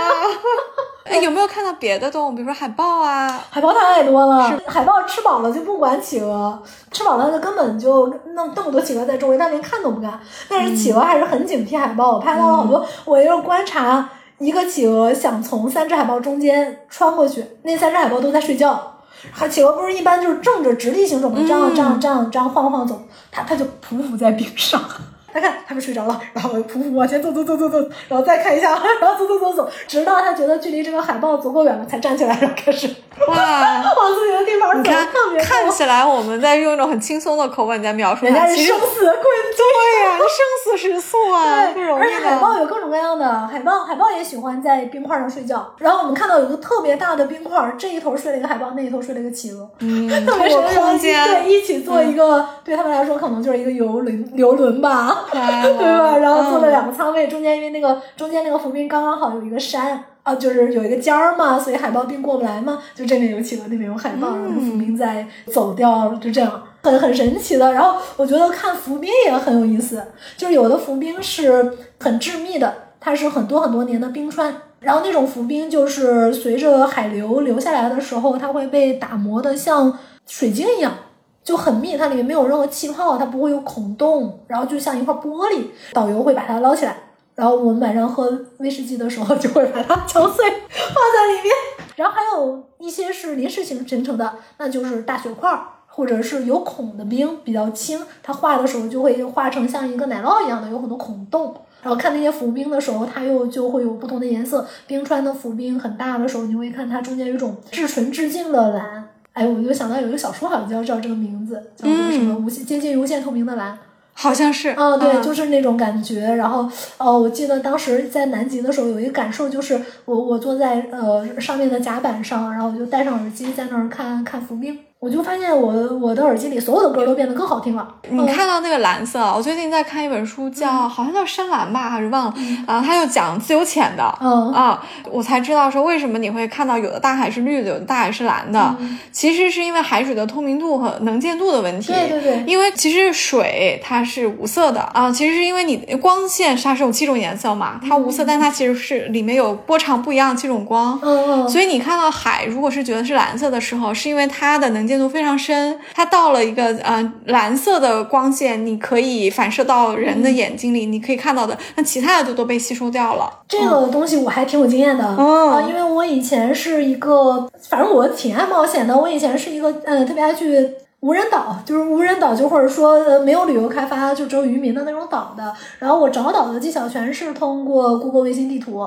然后我可以通过海图的颜色判断这是一个海藻带还是一个珊瑚礁，以及它的那个滩涂，它那个滩涂是那种，假如它是火山岩的滩，它其实是会有很多的生物。然后，假如它是一个我们想象的白沙，呃，白沙其实是一种叫鹦鹉鱼，它啃珊瑚拉的屎，就是在珊瑚睡去，嗯对，就纯净至净的白沙。反而它的潮汐带是没有太多生物的，那你就会看到非常非常浅的淡蓝色。然后怎么找珊瑚礁，都是可以从那个卫星图上看到的。然后我一般是看到这岛应该不错，我再放大看上面有没有什么可以定的名家。例如他们会经常留个邮件，然后就发邮件过去，他们有时候会开渔船过来接我，然后就去那儿玩儿。哇，好对对棒对。然后热带海跟那个北方的海，就是高纬度海、低纬度海其实也不一样，因为因为它的太阳角度不一样。啊，所以即便北方海它的很透明，就水也很干净，你也不太会像热热带海能看到那种银蓝色。那个是最银蓝的地方，尤其是热带，因为它就是我刚才说它的沙是白的嘛，就是它是因为啃了珊瑚之后，珊瑚的那个质白的那个碎粒打底儿，然后海又很浅又很透，才会有那种银蓝色。那北方海它下面就是礁石或者是泥。呃，他就不会，他自己很深蓝的。我认识好几个朋友在做帆船航行，他们告诉我，我不知道是不是德雷克海峡，但是有一个比赛叫望代，哦，它是单人不间断环球航行的一个比赛，它的难度非常高，他就一定要走这个海峡。就事实上。对环球的定义，你可以有很多，对不对？你看地球是个球啊，怎么叫环呢？对你环南极一圈也可以。对。但是忘带就有一个路线是，他一定要把这个最难的这个海峡放进去，你没过过这个海峡不算。OK，这个就是非常，我不知道是德雷克海峡还是另外一个海峡，就是 anyway 就是在南美这个地方的一个浪特别大、难度特别大、特别靠天吃饭的一个海峡。对，其实他们他们假如说你就是想环球的话，你不用走德雷克海峡，因为上面那个呃。智利和阿根廷之间，它有一个就是在大陆里面的，就是呃乌斯怀亚上面一点的，还是下面一点的，有一条通路的，呃，是可以连接大西洋和太平洋的，不需要在德雷克海峡绕，因为德雷克海峡就是风浪特别大。好，我也好想开帆船，我得有十年没没去，是吧？对对对，就是我创业之后实在太忙了。但是，但是比起别的老板已经算很强。但但但是以前就是我不能让员工听到。对我之前就是经常有那种可以去某一个海岛冒险啊。哦，我想到这个忙是这样的，因为以前打工的时候那个事儿，我说哎我去度假了，你就别发邮件联系我是吧？就我可以断联。嗯。所以说现在即便我出去旅行，我我很难断联。那你在船上有信号吗？一百兆的流量是。二十美元还是多少？反正很贵，很贵啊，很贵。当时我给他上限是我我最多不要买超过一百美元的流量，呃，所所以我就是省着用，我我买一次，然后用两天，啊，然后你进德莱克海峡之前，你还是有一点信号，就是德雷克海峡也会收一点，但你到南极是完全一点信号也没有的，你就得买这个。失联的感觉怎么样？我特别喜欢失联，但失联的感觉，我不是在这听那个《红楼梦》有声书吗？哎呀，这也太棒了吧！马上把我们 Q 回主题来。我就是在那儿躺着，就是过德雷克海峡，这没什么事儿干。我就是，那你也不能看视频，容易晕嘛，就是啊，就是听有声书。然后后来《红楼梦》有声书，因为我后悔我没下那么多，然后我那几集有点听腻了，我就发现，哎，我剧集里还有几集《三国演义》，我就继续听串了。当时人物全部都变成林黛玉倒拔垂杨柳，这是水浒传啊，嗯，但这是一个比较有名的梗。说到这儿，有个小小的问题问你了，因为我没有去过南极啊，但我有很多的好奇心。我总觉得有的时候我们想逃离日常，逃离日常那些庸常的时候，其实也是为了追求一种开悟的瞬间啊，就是在。非常极端的、非常独特的一个环境下，有的时候会催生出你在日常的时候不会想到的东西啊，啊，这种可能就会被概括成顿悟的时刻。你在去南极的路上，或者在南极半岛，有没有这样的顿悟时刻？没有，没有。这么简单的说没有吗？我那个床太，我们那个船太吵了，我们那个船太吵了。哦，对。每天中午我们就换人聊天，我得认识了不知道多少个国家的人，然后天天就是大家哇，鲸鱼鲸鱼，哇，这个鲸鱼喷水了，哇，这个海豹，哇，这个就每天就是大概在这样的环境里面，其实没什么顿悟。天呐，好了，那得出一个经验，得找人少点的。对 对对，但我们已经是最小的船了嘛，对对。然后就是我这一路，因为我也不是奔着动物去的，我这一路就是想说，我我我我太太久没没出国了，我想动物确实很难计划。对对对，我我觉得世界怎么样？了，嗯，呃，我想看看世界怎么样了，然后，所以我这一路的主题都是跟人聊天儿。我觉得我前后聊的真的不下一百个外国人，就各个国家的都有。然后，而且我特别报复性聊天，对我特别喜欢跟那种非英语国家的人聊天，你知道吗？就是因为他们英语跟我一样不好。就是不会去炸住我的发音，你知道吗？这个发音就是非常 Chinglish，我人整整个人就是非常 Chinglish，用词很不讲究，语法也全是错的，但是能听懂。我唯一一点能跟外国人聊天，就是我就是脸皮厚，我可以一直聊。对我其实更多是带着我们疫情如果结束了，我该做什么？嗯，哦，对这个点去的，想看看别的国家是怎么样的。就是我们所遇到的问题是不是我们的问题，啊、还是一个世界的问题？你有答案吗？呃挺多答案的，包括回来之后我们怎么去发展啊，什么这这就不能在这个这么这么《红楼梦》的两个世界里的 大观园的啊，世界里没事儿，我们保节目说留一些。对对对嗯对，这就比较商业了，但是挺多答案的，找到了挺多东西的，这个是很好。我反而每次出去的时候求的是现实界，然后我自己觉得我所有的顿悟都是在现实中。我那那个时候，这是我疫情之间期间我就有的一个感觉，就是我天生是一个比较出世的人，没有一个外力拽着我，我就从这个世俗里跑出去了。我特别容易没有烟火气，就是人来我家就能看出来，其实我是一个就是没有什么烟火气，然后所以我我必须得在世俗中修炼。我当时我想到，我我我唯一一个能证明我修炼失败的，反而是我出世了，我去到那个大观园了，这就证明我的修炼失败了。因为我本来就是一个不太在意这些东西的，然后我如果在尘世中一直去挑战那些难的事儿，或者让我难受的事儿，或者不好的事儿，反而是我通往正悟的一个路径。嗯，如果我没有能力去应对更难的事儿了，大概率就是我的修炼失败了。所以我所有的大彻大悟都是在我在世俗的追求中遇到极度痛苦的时候证悟的。我突然想到说，我想到之前跟一个朋友谈话，然后，呃，我可能说了一句让他误会的话，就当时他他就说他他那年纪很轻，比我比我小很多，然后呢，他就说他就是想追求个人创作，不想追求名利。然后当时我就跟他说了一句话，我说你一定要逐名逐利啊。当时我这个意思不是说名利好，就是我的意思是说，如果你这个本身你是一个这么容易回到自己的世界的人，其实你是要在名利场上练的，那是一件非对你来说非常非常难的事儿。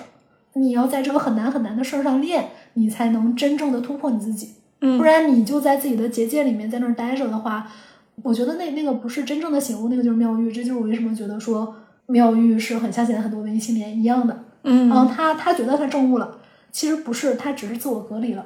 你说真正的有大智慧证悟了，那我觉得，呃，红楼里面，其实我自己觉得宝钗未来会证悟的。啊，那，这这么说，这是不是很多人不喜欢宝钗？但我自己觉得宝钗她是在事儿上练的。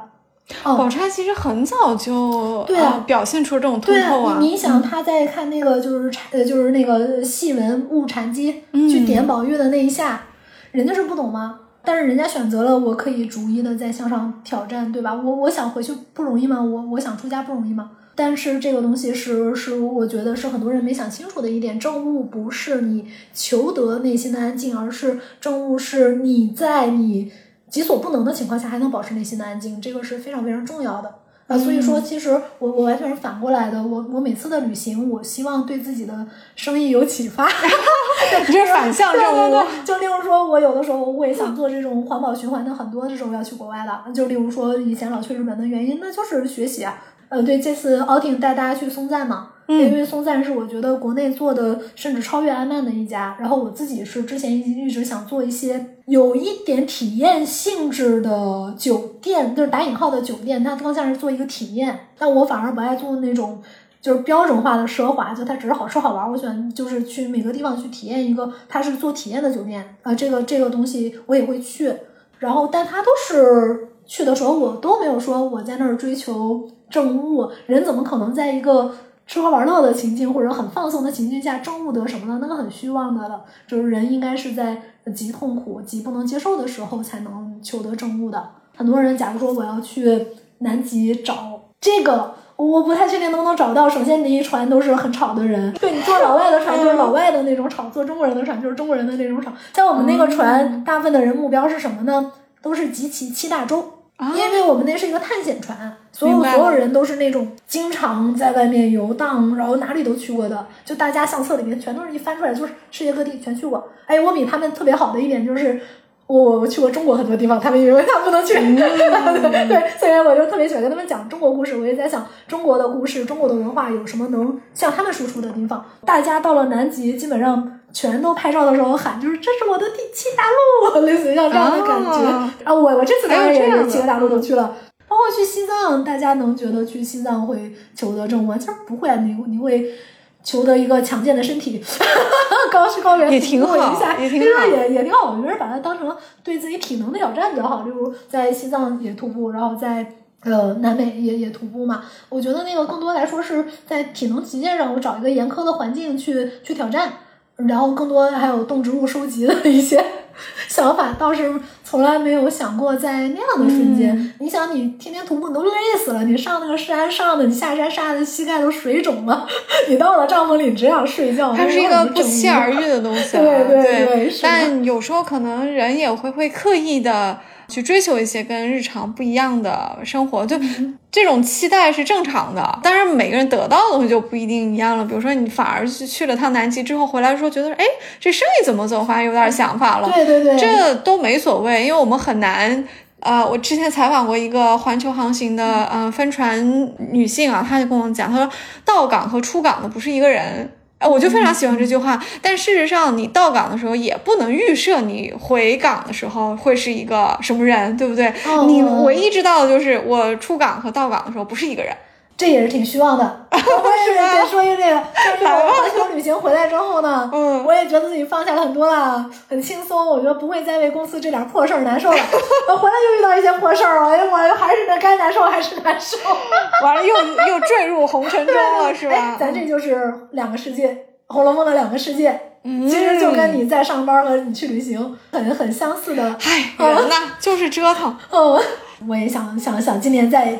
再去一下哈，对对对，我知道有嗯，国家地理它有 expedition 的团，会有点贵，我还没有做研究，因为我的信息都是疫情以前的，嗯，它就是可能要上万美金，啊，但是它的团呢，就是会在船上你和科学家一起，我们那个船也是一样的，也是一样的，是吗？它有很多水队的科学家，而且它是有西语讲座和英语讲座，啊，对，那就是一样的，那我觉得还是你的好，那便宜，但是他们提前一年订的也很贵。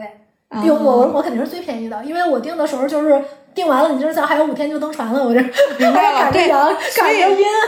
去南极真的是得 用时间换钱，对啊，开要开了就是要开了，对他来说边际成本是零啊，你没错没错，对吧？所以有时间的话就去乌斯怀亚蹲着。哦，我我我的那个号叫叫什么我都忘了，然后回回来我可以发给你，可以写在收 notes。好，它旁边就是那个你说的国家地理的那个船，但是其实一样都带很多教授。对于动物的讲解，对于动物的了解，鸟类，然后海豹、企鹅、鲸，呃，怎么观鲸，怎么弄，然后南极的一些地质城，然后包括之前南极大陆的发现，然后最早的南极探险旅行，嗯就是只要你不晕船，过德雷克海峡的阶段全是讲座。太好了，哦，对嘛，因为那个时候你也没事儿干嘛，就大家就会一直讲，而且那个向导都是很负责任的，他到了那个地形，他给你讲这些东西，然后包括你怎么跟企鹅相处啊什么的，就是我我挺建议报全英文的团的，尤其是小的科考船，假如是你的节目的用户，我我相信一定是喜欢这样的船，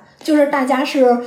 来学习的，你知道吗？不是来这儿享受自助餐和香槟的，当然也有自助餐和香槟，但你不是来来搞这个的，对？嗯，我觉得这个挺重要的。太好了，听下来之后发现船的差异没有那么大，关键是要先到乌斯怀亚候着，等 last minute。你不一定要在乌斯怀亚候着，我真的强烈建议去布宜诺斯艾利斯，它每天好多航班去乌斯怀亚很很很很随便的，不到四小时好像，反正很快就到了，而且机票也很便宜。你到了布宜诺斯艾利斯。真的，我跟你说，物价太低了。大概物价便宜到什么？因为布宜诺斯艾利斯呢，大部分是意大利后裔，虽然他们说西语，但他们的餐饮习惯跟意大利人很像，所以你能喝到特别特别多好喝的意式咖啡、意式咖啡和吉拉头。哇！然后它那吉拉头的价格大概就是十块钱出头三个球。所有的咖啡就是各种花式咖啡，如果你就喝浓缩，就是几块钱。你喝特别好的这种，像什么就是拿铁呀，就大概是十二块，就合人民币啊。然后牛排，阿根廷国宝级牛排，牛排之王，它因为阿根廷出产牛肉嘛，大草原嘛，那个牛肉真太好吃了。就它不是什么 M 几 M 级或者有什么，它就是牛肉就是嫩，没别的，就是好吃，好吃。然后它那个国宝级的牛排馆，哦，你点一个类似于说泪眼，就是二百块钱。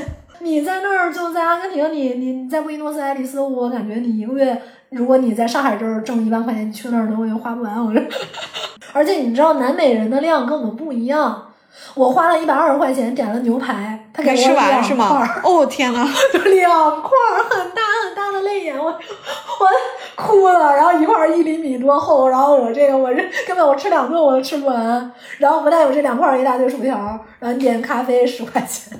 你要去菜市场就更便宜，有时候就是拎着十块钱，大概就是两美元，然后换完换，你去超市逛一圈，你午午午餐全解决了。而且它那个秉承了智利传统，因为智利不是产樱桃嘛，然后樱桃运到阿根廷也很便宜。我在我在智利就是花五块钱人民币能买一大袋子车厘子。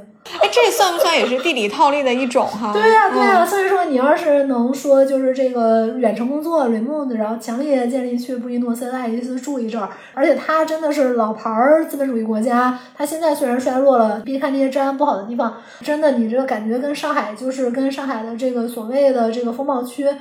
相差无几的，甚至建筑更好看，也有很多改造的新的一些咖啡馆啊，然后小店啊，然后你可以找到长租的 Airbnb 啊，就是在那儿一万块钱待一个月能过的就天非常堂。好哈。对对，嗯天堂真挺好的，等你的票呗，不用去乌斯怀亚等，乌斯怀亚太冷了，一个是，就是我去那儿盛夏啊就是飘雪，哎呦，它每天天黑就只有那么一小段时间，你睡眠也稍微有点问题，餐馆也比较少，而且它因为是旅游城市，它物价就高了，酒店也不便宜，嗯，然后所以说要待就是在布宜诺斯艾利斯待着。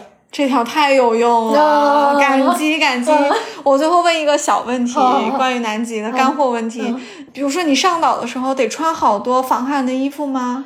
也就是比上海冬天暖和呢，因为你去的时候是人家夏天嘛，就是最热的一天啊，嗯我们都都在甲板上烤肉、barbecue 喝冰啤。这么热呀？啊，对啊，就是有嗯零度呢，但但是它很快就会冷下。但是就是，但是你的所有的这种，假如你报的船比较好，你的防水靴子、防水衣呀、他们都会发给你的，防水裤、防水靴、防水衣都会发给你的。那里面就是正常穿这种零下十到零度的这个羽绒服啊，嗯，啊就行了，抓绒衣、羽绒服比比雪山的条件要好多了。除了夏天人也不让你去。然后天气特别恶劣的话，大家也不会让你出船舱的，所以不会遇到那样极端天气。船舱里面都会暖和。原来如此，哦太好了！我本来就是想问说，这得带多少装备啊，？你想我这个全程环球旅行，我就是带了一个四十升的包，就是一个登机包，然后这登机包里面包含了从冬到夏所有的衣服啊、羽绒服、抓绒衣、呃速干衣、呃徒步裤子和呃速干 T 恤、速干短裤。啊，当然了，我带的全是户外的，就是不会有什么正装啊，把春夏秋冬的速干和一件羽绒服带好足够。然后你就一直穿着你的这个徒步靴嘛，没有那么冷的徒步靴其实够了，你就袜子多买厚一点就好了。这个干货也特别有用，耶！跟我说的心特别动啊，嗯，说不定我们某一期节目就会是从南极录制的。哎呀，哎呀，在德雷克海峡录制，录的七荤没有信号，我可以先录音啊。对呀、对呀、挺好的。那个时候真的，为什么大家那么爱聊天儿？就动不动就就我说为什么大家就你在那时候你挺挺孤独的，其实你不会想一个人，你很容易一个人待着，你就在屋里一个人待着嘛。但你连网都没有，你想想，然后你看书来回摇，你怎么看，对吧？你其实大家就会聚在客厅里一起喝咖啡聊天儿。而且这次还呃重点了解了一下犹太人。以色列人，因为那刚好有好几组有以色列人，然后就了解他们怎么呃上海大学之后服兵役啊，然后犹太教的一些呀、然后跟这个穆斯林冲突的一些啊，就是挺有意思。我就建议去去船多找这种不同背景混合的船。然后多了解不同的人，大家都很寂寞的，不会嘲笑你的英语水平，大家都会真挚的跟你交流的，哦，太好。了！嗯虽然我的英语水平一般，不太会被嘲笑。别太厉害了，你凡尔很厉害赛一下。在南极部分最后，我我我我送点儿那个书单给大家吧。嗯，其实我也是纸上谈兵，因为没有去过啊。但我确实最近看了好几本跟，你还真别说，跟南极、南美、人类大迁徙以及我们的祖先是怎么样遍布全世界有关的几本书，我觉得特别好啊。大家有兴趣可以找来看。我自己是很受教。一本是一个日本的探险家兼啊、呃纪录片的导呃这个制片人叫关野吉晴，他写的叫《伟大的旅行》。哦，你看名字写的很朴素，对不对？是我特别关心的这种。啊，对，但是他为什么叫伟大的旅行呢？是他从南美的火地岛，嗯很小的一个岛啊，它重走了一遍人类在八百万年前，嗯、走出非洲之后如何到了全世界的这么一条路，所以他从火地岛开始，呃一路往北，然后穿过白令海峡，因为。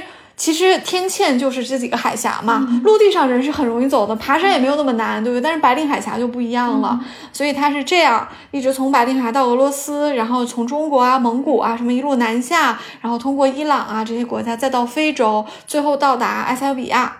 哇，这就是叫伟大的旅行。对，但是还没有说完，它为什么伟大？嗯因为它伟大之处在于它的中间它是不借助机械和燃油的这些动力的，那它主要自行车、帆船。它是靠自行车、划皮划艇。哦，帆船其实没有太大用啊，因为它还是要走哦人可以走的哦陆路嘛对不对？嗯，自行车有些河是皮划艇，然后有些地方是狗拉雪橇，哦，呃，当然还有很多地方是徒步，哦，它就是用这么几个哎，方式你你这让。我想到特别好笑的，就是那个他们之前那个两组人都是要去征服南极点的，想到南极点，然后一组人选择了马，另一组人选择了狗，然后那马的那一组就全死了。还是狗比较可靠。哈士奇，大家不能嘲笑二哈啊！哈士奇在这个时候是非常有用的。还得毛长啊！对，御寒。嗯，这本书我特别推荐啊，多抓鱼有卖，但是很难抢，朋友们。嗯，伟大的旅行有上上下两册。其实这书就是关野吉清先生他自己的日记，嗯嗯所以文学性欠佳，但是纪实性非常高。嗯啊，这是我的公允的评价，很难买，是绝版书。你进去 OK 钓大鱼里面预定的时候，你会发现可能前面有人排队，然后你需要十八条鱼。做一个计划，是推动绝版书再版。哇，好哦，对，我！们今天就想推动绝版书小批量再版，然后就可以大家类似于说，因为它很多时候没有再版，是出版社不自信它一个印的批次能嗯卖完，那所以我们是不是可以通过大家一起凑份子的方式，让这个再版出来？哦，重版出来。哇，好吧！因为书的起订量其实没有那么高的，对对对不对？但是他就是嗯这种太小众的书吧，他觉得两千册都卖不完。他会这么觉得，虽然说有些书炒到几百块，但可能也只有几十个人想要这几百块啊。他自己作为一个出版社，他也不能我出个几百块，他他不能这样，他他要还是得印一次印个几千册。那我们就推动，像最近那个以利为例，呃，就是我们去告诉出版社这个东西要可以再印的，然后我们至少能卖五千。啊，比如说，然后出版社再开印厂再去印五千，然后我们今年想去做这样的事情，那你的这个五千的数据是怎么来的？导护提醒呗，导护提醒、啊预定数这些。哇，太棒了！哎，这个真的是很有意义哎。嗯，哎，对，我也推荐一本书，刚好来，哦我推荐那个拉丁美洲被被切开的血管，啊，这个人非常有名，哦他是个记者。对，嗯我特别推荐大家去拉美的时候，一定要读一下拉美史相关的，因为拉美它在民族命运上，呃，我觉得亚非拉有着近似的命运啊。嗯，对对，哎，这个为什么好兄弟手牵手？其实，在我们去审视拉美的命运的时候，你会感受到一种侥幸。这个侥幸就是我们一直是半封建半殖民地生活，就是我们没有被完完全殖民过，对吧？我们始终是有本地政权的，嗯这是一个幸福，就是我们的文化得以流传。你看看现在那个拉美的第一语言是西语啊，他们自己以前没有自己的文化，当然有了，人家那个历史很长，印加就是历史也很长，是的他们有自己的传统，这些传统现在在哪里呢？甚至不在博物馆里，因为他们政府实在太穷了，建不起博物馆，没错，没对错。吧？就是说你这只有在导游的嘴里了。对所以它历史的一大部分其实是被抹去了，对对剩下的这些也在苟延残喘。对印加人，大家信仰着天主教，说着西班牙语，憎恨着西班牙的殖民者。对，嗯这这是现在的一个拉美命运。然后你看他现在的整个陷入的，就是殖民者撤离之后，他所遇所有的这个政权更迭，然后对于自我身份的一个找寻，其实非洲也有类似的问题吧。在这个里面，我们其实时刻要觉得，呃，中国有今天，其实跟我们的民族意志，我们没有被完全征服，其实是很很很相关的。这一点还是可以去说中国人很了不起的。拉美对我们来说是既熟悉又陌生，对对对，所以如果我们要去的话，真的要多看一些哎书，多准备去一下。了之后，你会嗯有很多这个非常强烈的、非常熟悉的意识，尤其是你去秘鲁，因为秘鲁它就是印加嗯首都、印加首府嘛。然后秘鲁人他以前其实就是印第安人，印第安人你再往上追溯就是蒙古人从冰河时代过去的，呃，然后所以他们长相也跟你非常亲近，非常像亚洲人。然后他们的文化以前也是个农耕文明，他们的执法性，他们自己信仰的这种呃所谓的他们的自己的那种宗教，其实有很多跟儒很像的地方，但是儒肯定更先先进了，就是他们肯定不太先进了，但是他们这种就是军民要一体的，你一定要去忠军。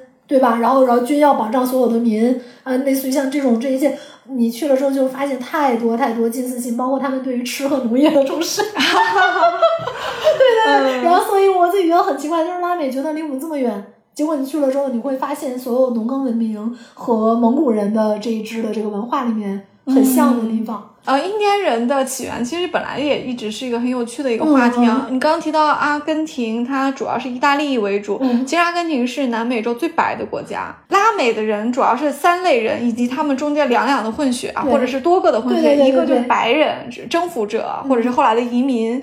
一类就是本地的原住民，就印第安人有很多很多的部落，对不对印第安人一个统称。当然还有一类就是后来来到这里的一些黑人，啊、哦有的是以奴隶的身份来的，有的可能是后后面来的。所以这三种人混到一起之后，你就会发现，在南美有人类肤色的最广的一个光谱。对，巴西那边混血比较频繁。嗯我这次没有去巴西。呃，秘鲁就是印加人很多，秘鲁是呃、整个拉美的印第安的比例最高的一个国家，对然后嗯阿根廷是最低的。对对对，然后智利也很白。嗯，智利也很白，智利就好像没有什么特别自己的传统的，基本上所有的建筑就是就是西班牙建筑，然后吃饭就是海鲜饭了，类似于像这种。阿根廷，所以当时就是说，阿根廷就是有一种不跟其他拉美国家一起玩的感觉。有点特别哈，对，然后其他拉美。国家的人也不喜欢阿根廷人，有点这种感觉。嗯，没朋友。对，但是实际上我看所有拉美人都为梅西而喝彩，因为我去的时候刚好梅西夺冠了嘛，然后足球统一人了拉美对对，所有的人都在欢呼啊，就是喜欢梅西啊，这一点是一样的。嗯，所以你看，有好多其实是超越了这个民族的部分啊。嗯呃，我我我这也没有太多的发言权，但我觉得有一个呃有一个点其实挺有意义的，就是大家旅行的时候，其实不妨带着这个这个思考去去旅行啊。因为你也提到，嗯、提到秘鲁的人是印加人，他们和我们有很多相似之处，因为印第安人和蒙古人种的起源上的相似性对一直是学界很关心的一个话题，对吧？就他们是是不是什么时候从哦所以白令海峡论是吗？我自己觉得这个是没有定论的，对吧？我觉得是没有定论，但是大家可以可以纠正我啊，因为那可能，但是它有可能是一个主流的接受的地方哦，那那那我们也是可以来拿来这个我。觉得就大家去体验，尤其是你去库斯科，嗯，然后那边的人长得非常非常跟西藏人很像。首先在人种上，嗯对吧？我们都是某种黄种人吧，就某种黄种人吧，是对吧？同时他们因为他们都在高纬度地区。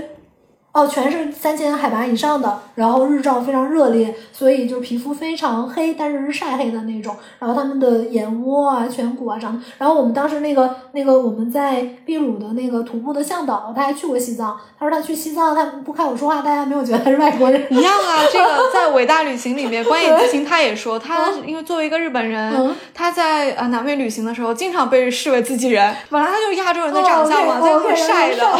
日本的人种也是很冲冲绳那边有很多人是那个密克罗尼西亚人的，没错，哦哎，是吧？嗯这个引出我们的另外几个书单啊，我还另外两个书也想推荐一下，一个就是叫呃波伐呃孤伐重洋，嗯嗯。嗯、这个是讲述的是大概是上世纪啊，一个挪挪威人吧，大概是挪威人。嗯、他为了证明说波利尼西亚人在没有六分仪和罗盘的情况下，仅靠他们的那个大竹筏是可以完成从复活节岛到呃太平洋中间的某一个岛的一个，就类似于是横贯太平洋的一哦个，迁徙的。还可以去夏威夷呢，还可以去夏威夷，哎，这是一个波利尼西亚三角。嗯波利尼西亚人是世界上分布最广泛的一个嗯人种。嗯这个人种有一个三角形，它的三个顶点分别是夏威夷、新西兰和复活节岛。对对对啊，太明了。所以他就为了证明这点，嗯他就自己造这个木筏，嗯带了几个人，然后试着走了一遍他被证明为是 OK 可以的。对，当时他们就是看星盘嘛。嗯哎，这次是那个去夏威夷，在他们的那个本土的博物馆里面讲了这段。然后讲的是怎么看星盘啊，嗯然后这个人怎么尝试的，然后从以那个塔希提为一个根据地，然后去怎么怎么怎么样的。我原来的梦想啊，就是开帆船环游南太平洋。哦，就就是这个，然后一直没实现。我让我我这几年还是得创业，我感觉那个那旅程，你首先你再把帆船技巧精进一下，然后再去实验，然后再怎么样，至少得有一个一两年就在这个事儿上嘛。所以我自己希望五十岁之前我能我能实现这个梦想。开帆船，你可以其实你到一个小岛，你可以停留。嗯，帆船就是你的交通工具嘛，而且它是靠风的。啊，对对对对对，南太平洋为什么你你你只能说你开帆船去？因为它岛和岛之间很远嘛，然后航线很少。然后你说私人飞机，其实有很多岛也是没有那个就是飞机场的，可能有一些地方也超过水飞的距离了。那，当然很有钱的，像盖茨他们当然想去哪儿就去哪儿，对 对吧？但是大部分的岛他们都是通过开帆船的形式才能到那边的。嗯。虽然说咱们现在的帆船跟我们的先民的这个竹筏肯定已经不一样了哈，因为毕竟我们已经开了外挂了，我们的帆船这么轻、嗯。这么快，有这么好的帆，有这么多的技术，对不对？但是在我看来，我心中还是觉得它是非常接近我们的祖先迁徙的一个路径，因为它靠风，是的是的。它充满了未知性，它不是现在有钱人说我私人飞机到，我觉得那个没什么了不起，你知道有钱都能做到，但是能开帆船还还是非常了不不起的事情有钱。不是很容易做到。你看我这文艺青年气又出来了啊！有什么了不起？不就是有钱吗？有有钱是挺难。对，其实帆船也挺贵的对。对对对，是吗？是吧？好吧，好吧，嗯但是这个梦想咱们要有啊。嗯有有有有要有有有。帆船的门槛，毕竟比私人飞机还是低多了而。且帆船你是可以可以租的，或者你去加入别人的船队。对对啊，你可以做船员嘛。对对对，嗯，对嗯，因为我认识很多开帆船的朋友，他们告诉我，其实这事儿没有你想的那么难，而且你可以先呃跨一个，比如说跨个大西洋开始，呃太平洋是呃高级啊，然后环球是更高级啊，嗯就有很多的办法可以去体验。哎呀，说到最后，咱们这个星辰大海怎么跑到这儿来了？真挺好的，挺好的。呃，那我们今天跟猫柱的对谈就到这里吧。我们这个聊得聊太开心了，我觉得把我聊饿了。对，我真的没想到，就是什么都能聊，这个太必须弄的。其实我中间有好多的点，我都默默的记下来。后来觉得说，哎，别了，再展开的话，咱们天都完了黑完了，我得这个切十期，这个切时期，对对对对，超长对谈，请大家拿出差不多两个小时的时间来泡上咖啡，嗯，来听一听我跟猫柱给大家唠嗑。好，那我们今天节目就到这里，非常感谢猫柱上我们的节目，我也特别感谢耶你邀请我，跟你聊天好开心。开心开心开心！对我们从此呃更加的互为重度用户，绑定。好的，好的，那今天就到这里了，呃，谢谢大家的收听，我们下期再见，我是刘丽，我是猫柱，拜拜。拜拜。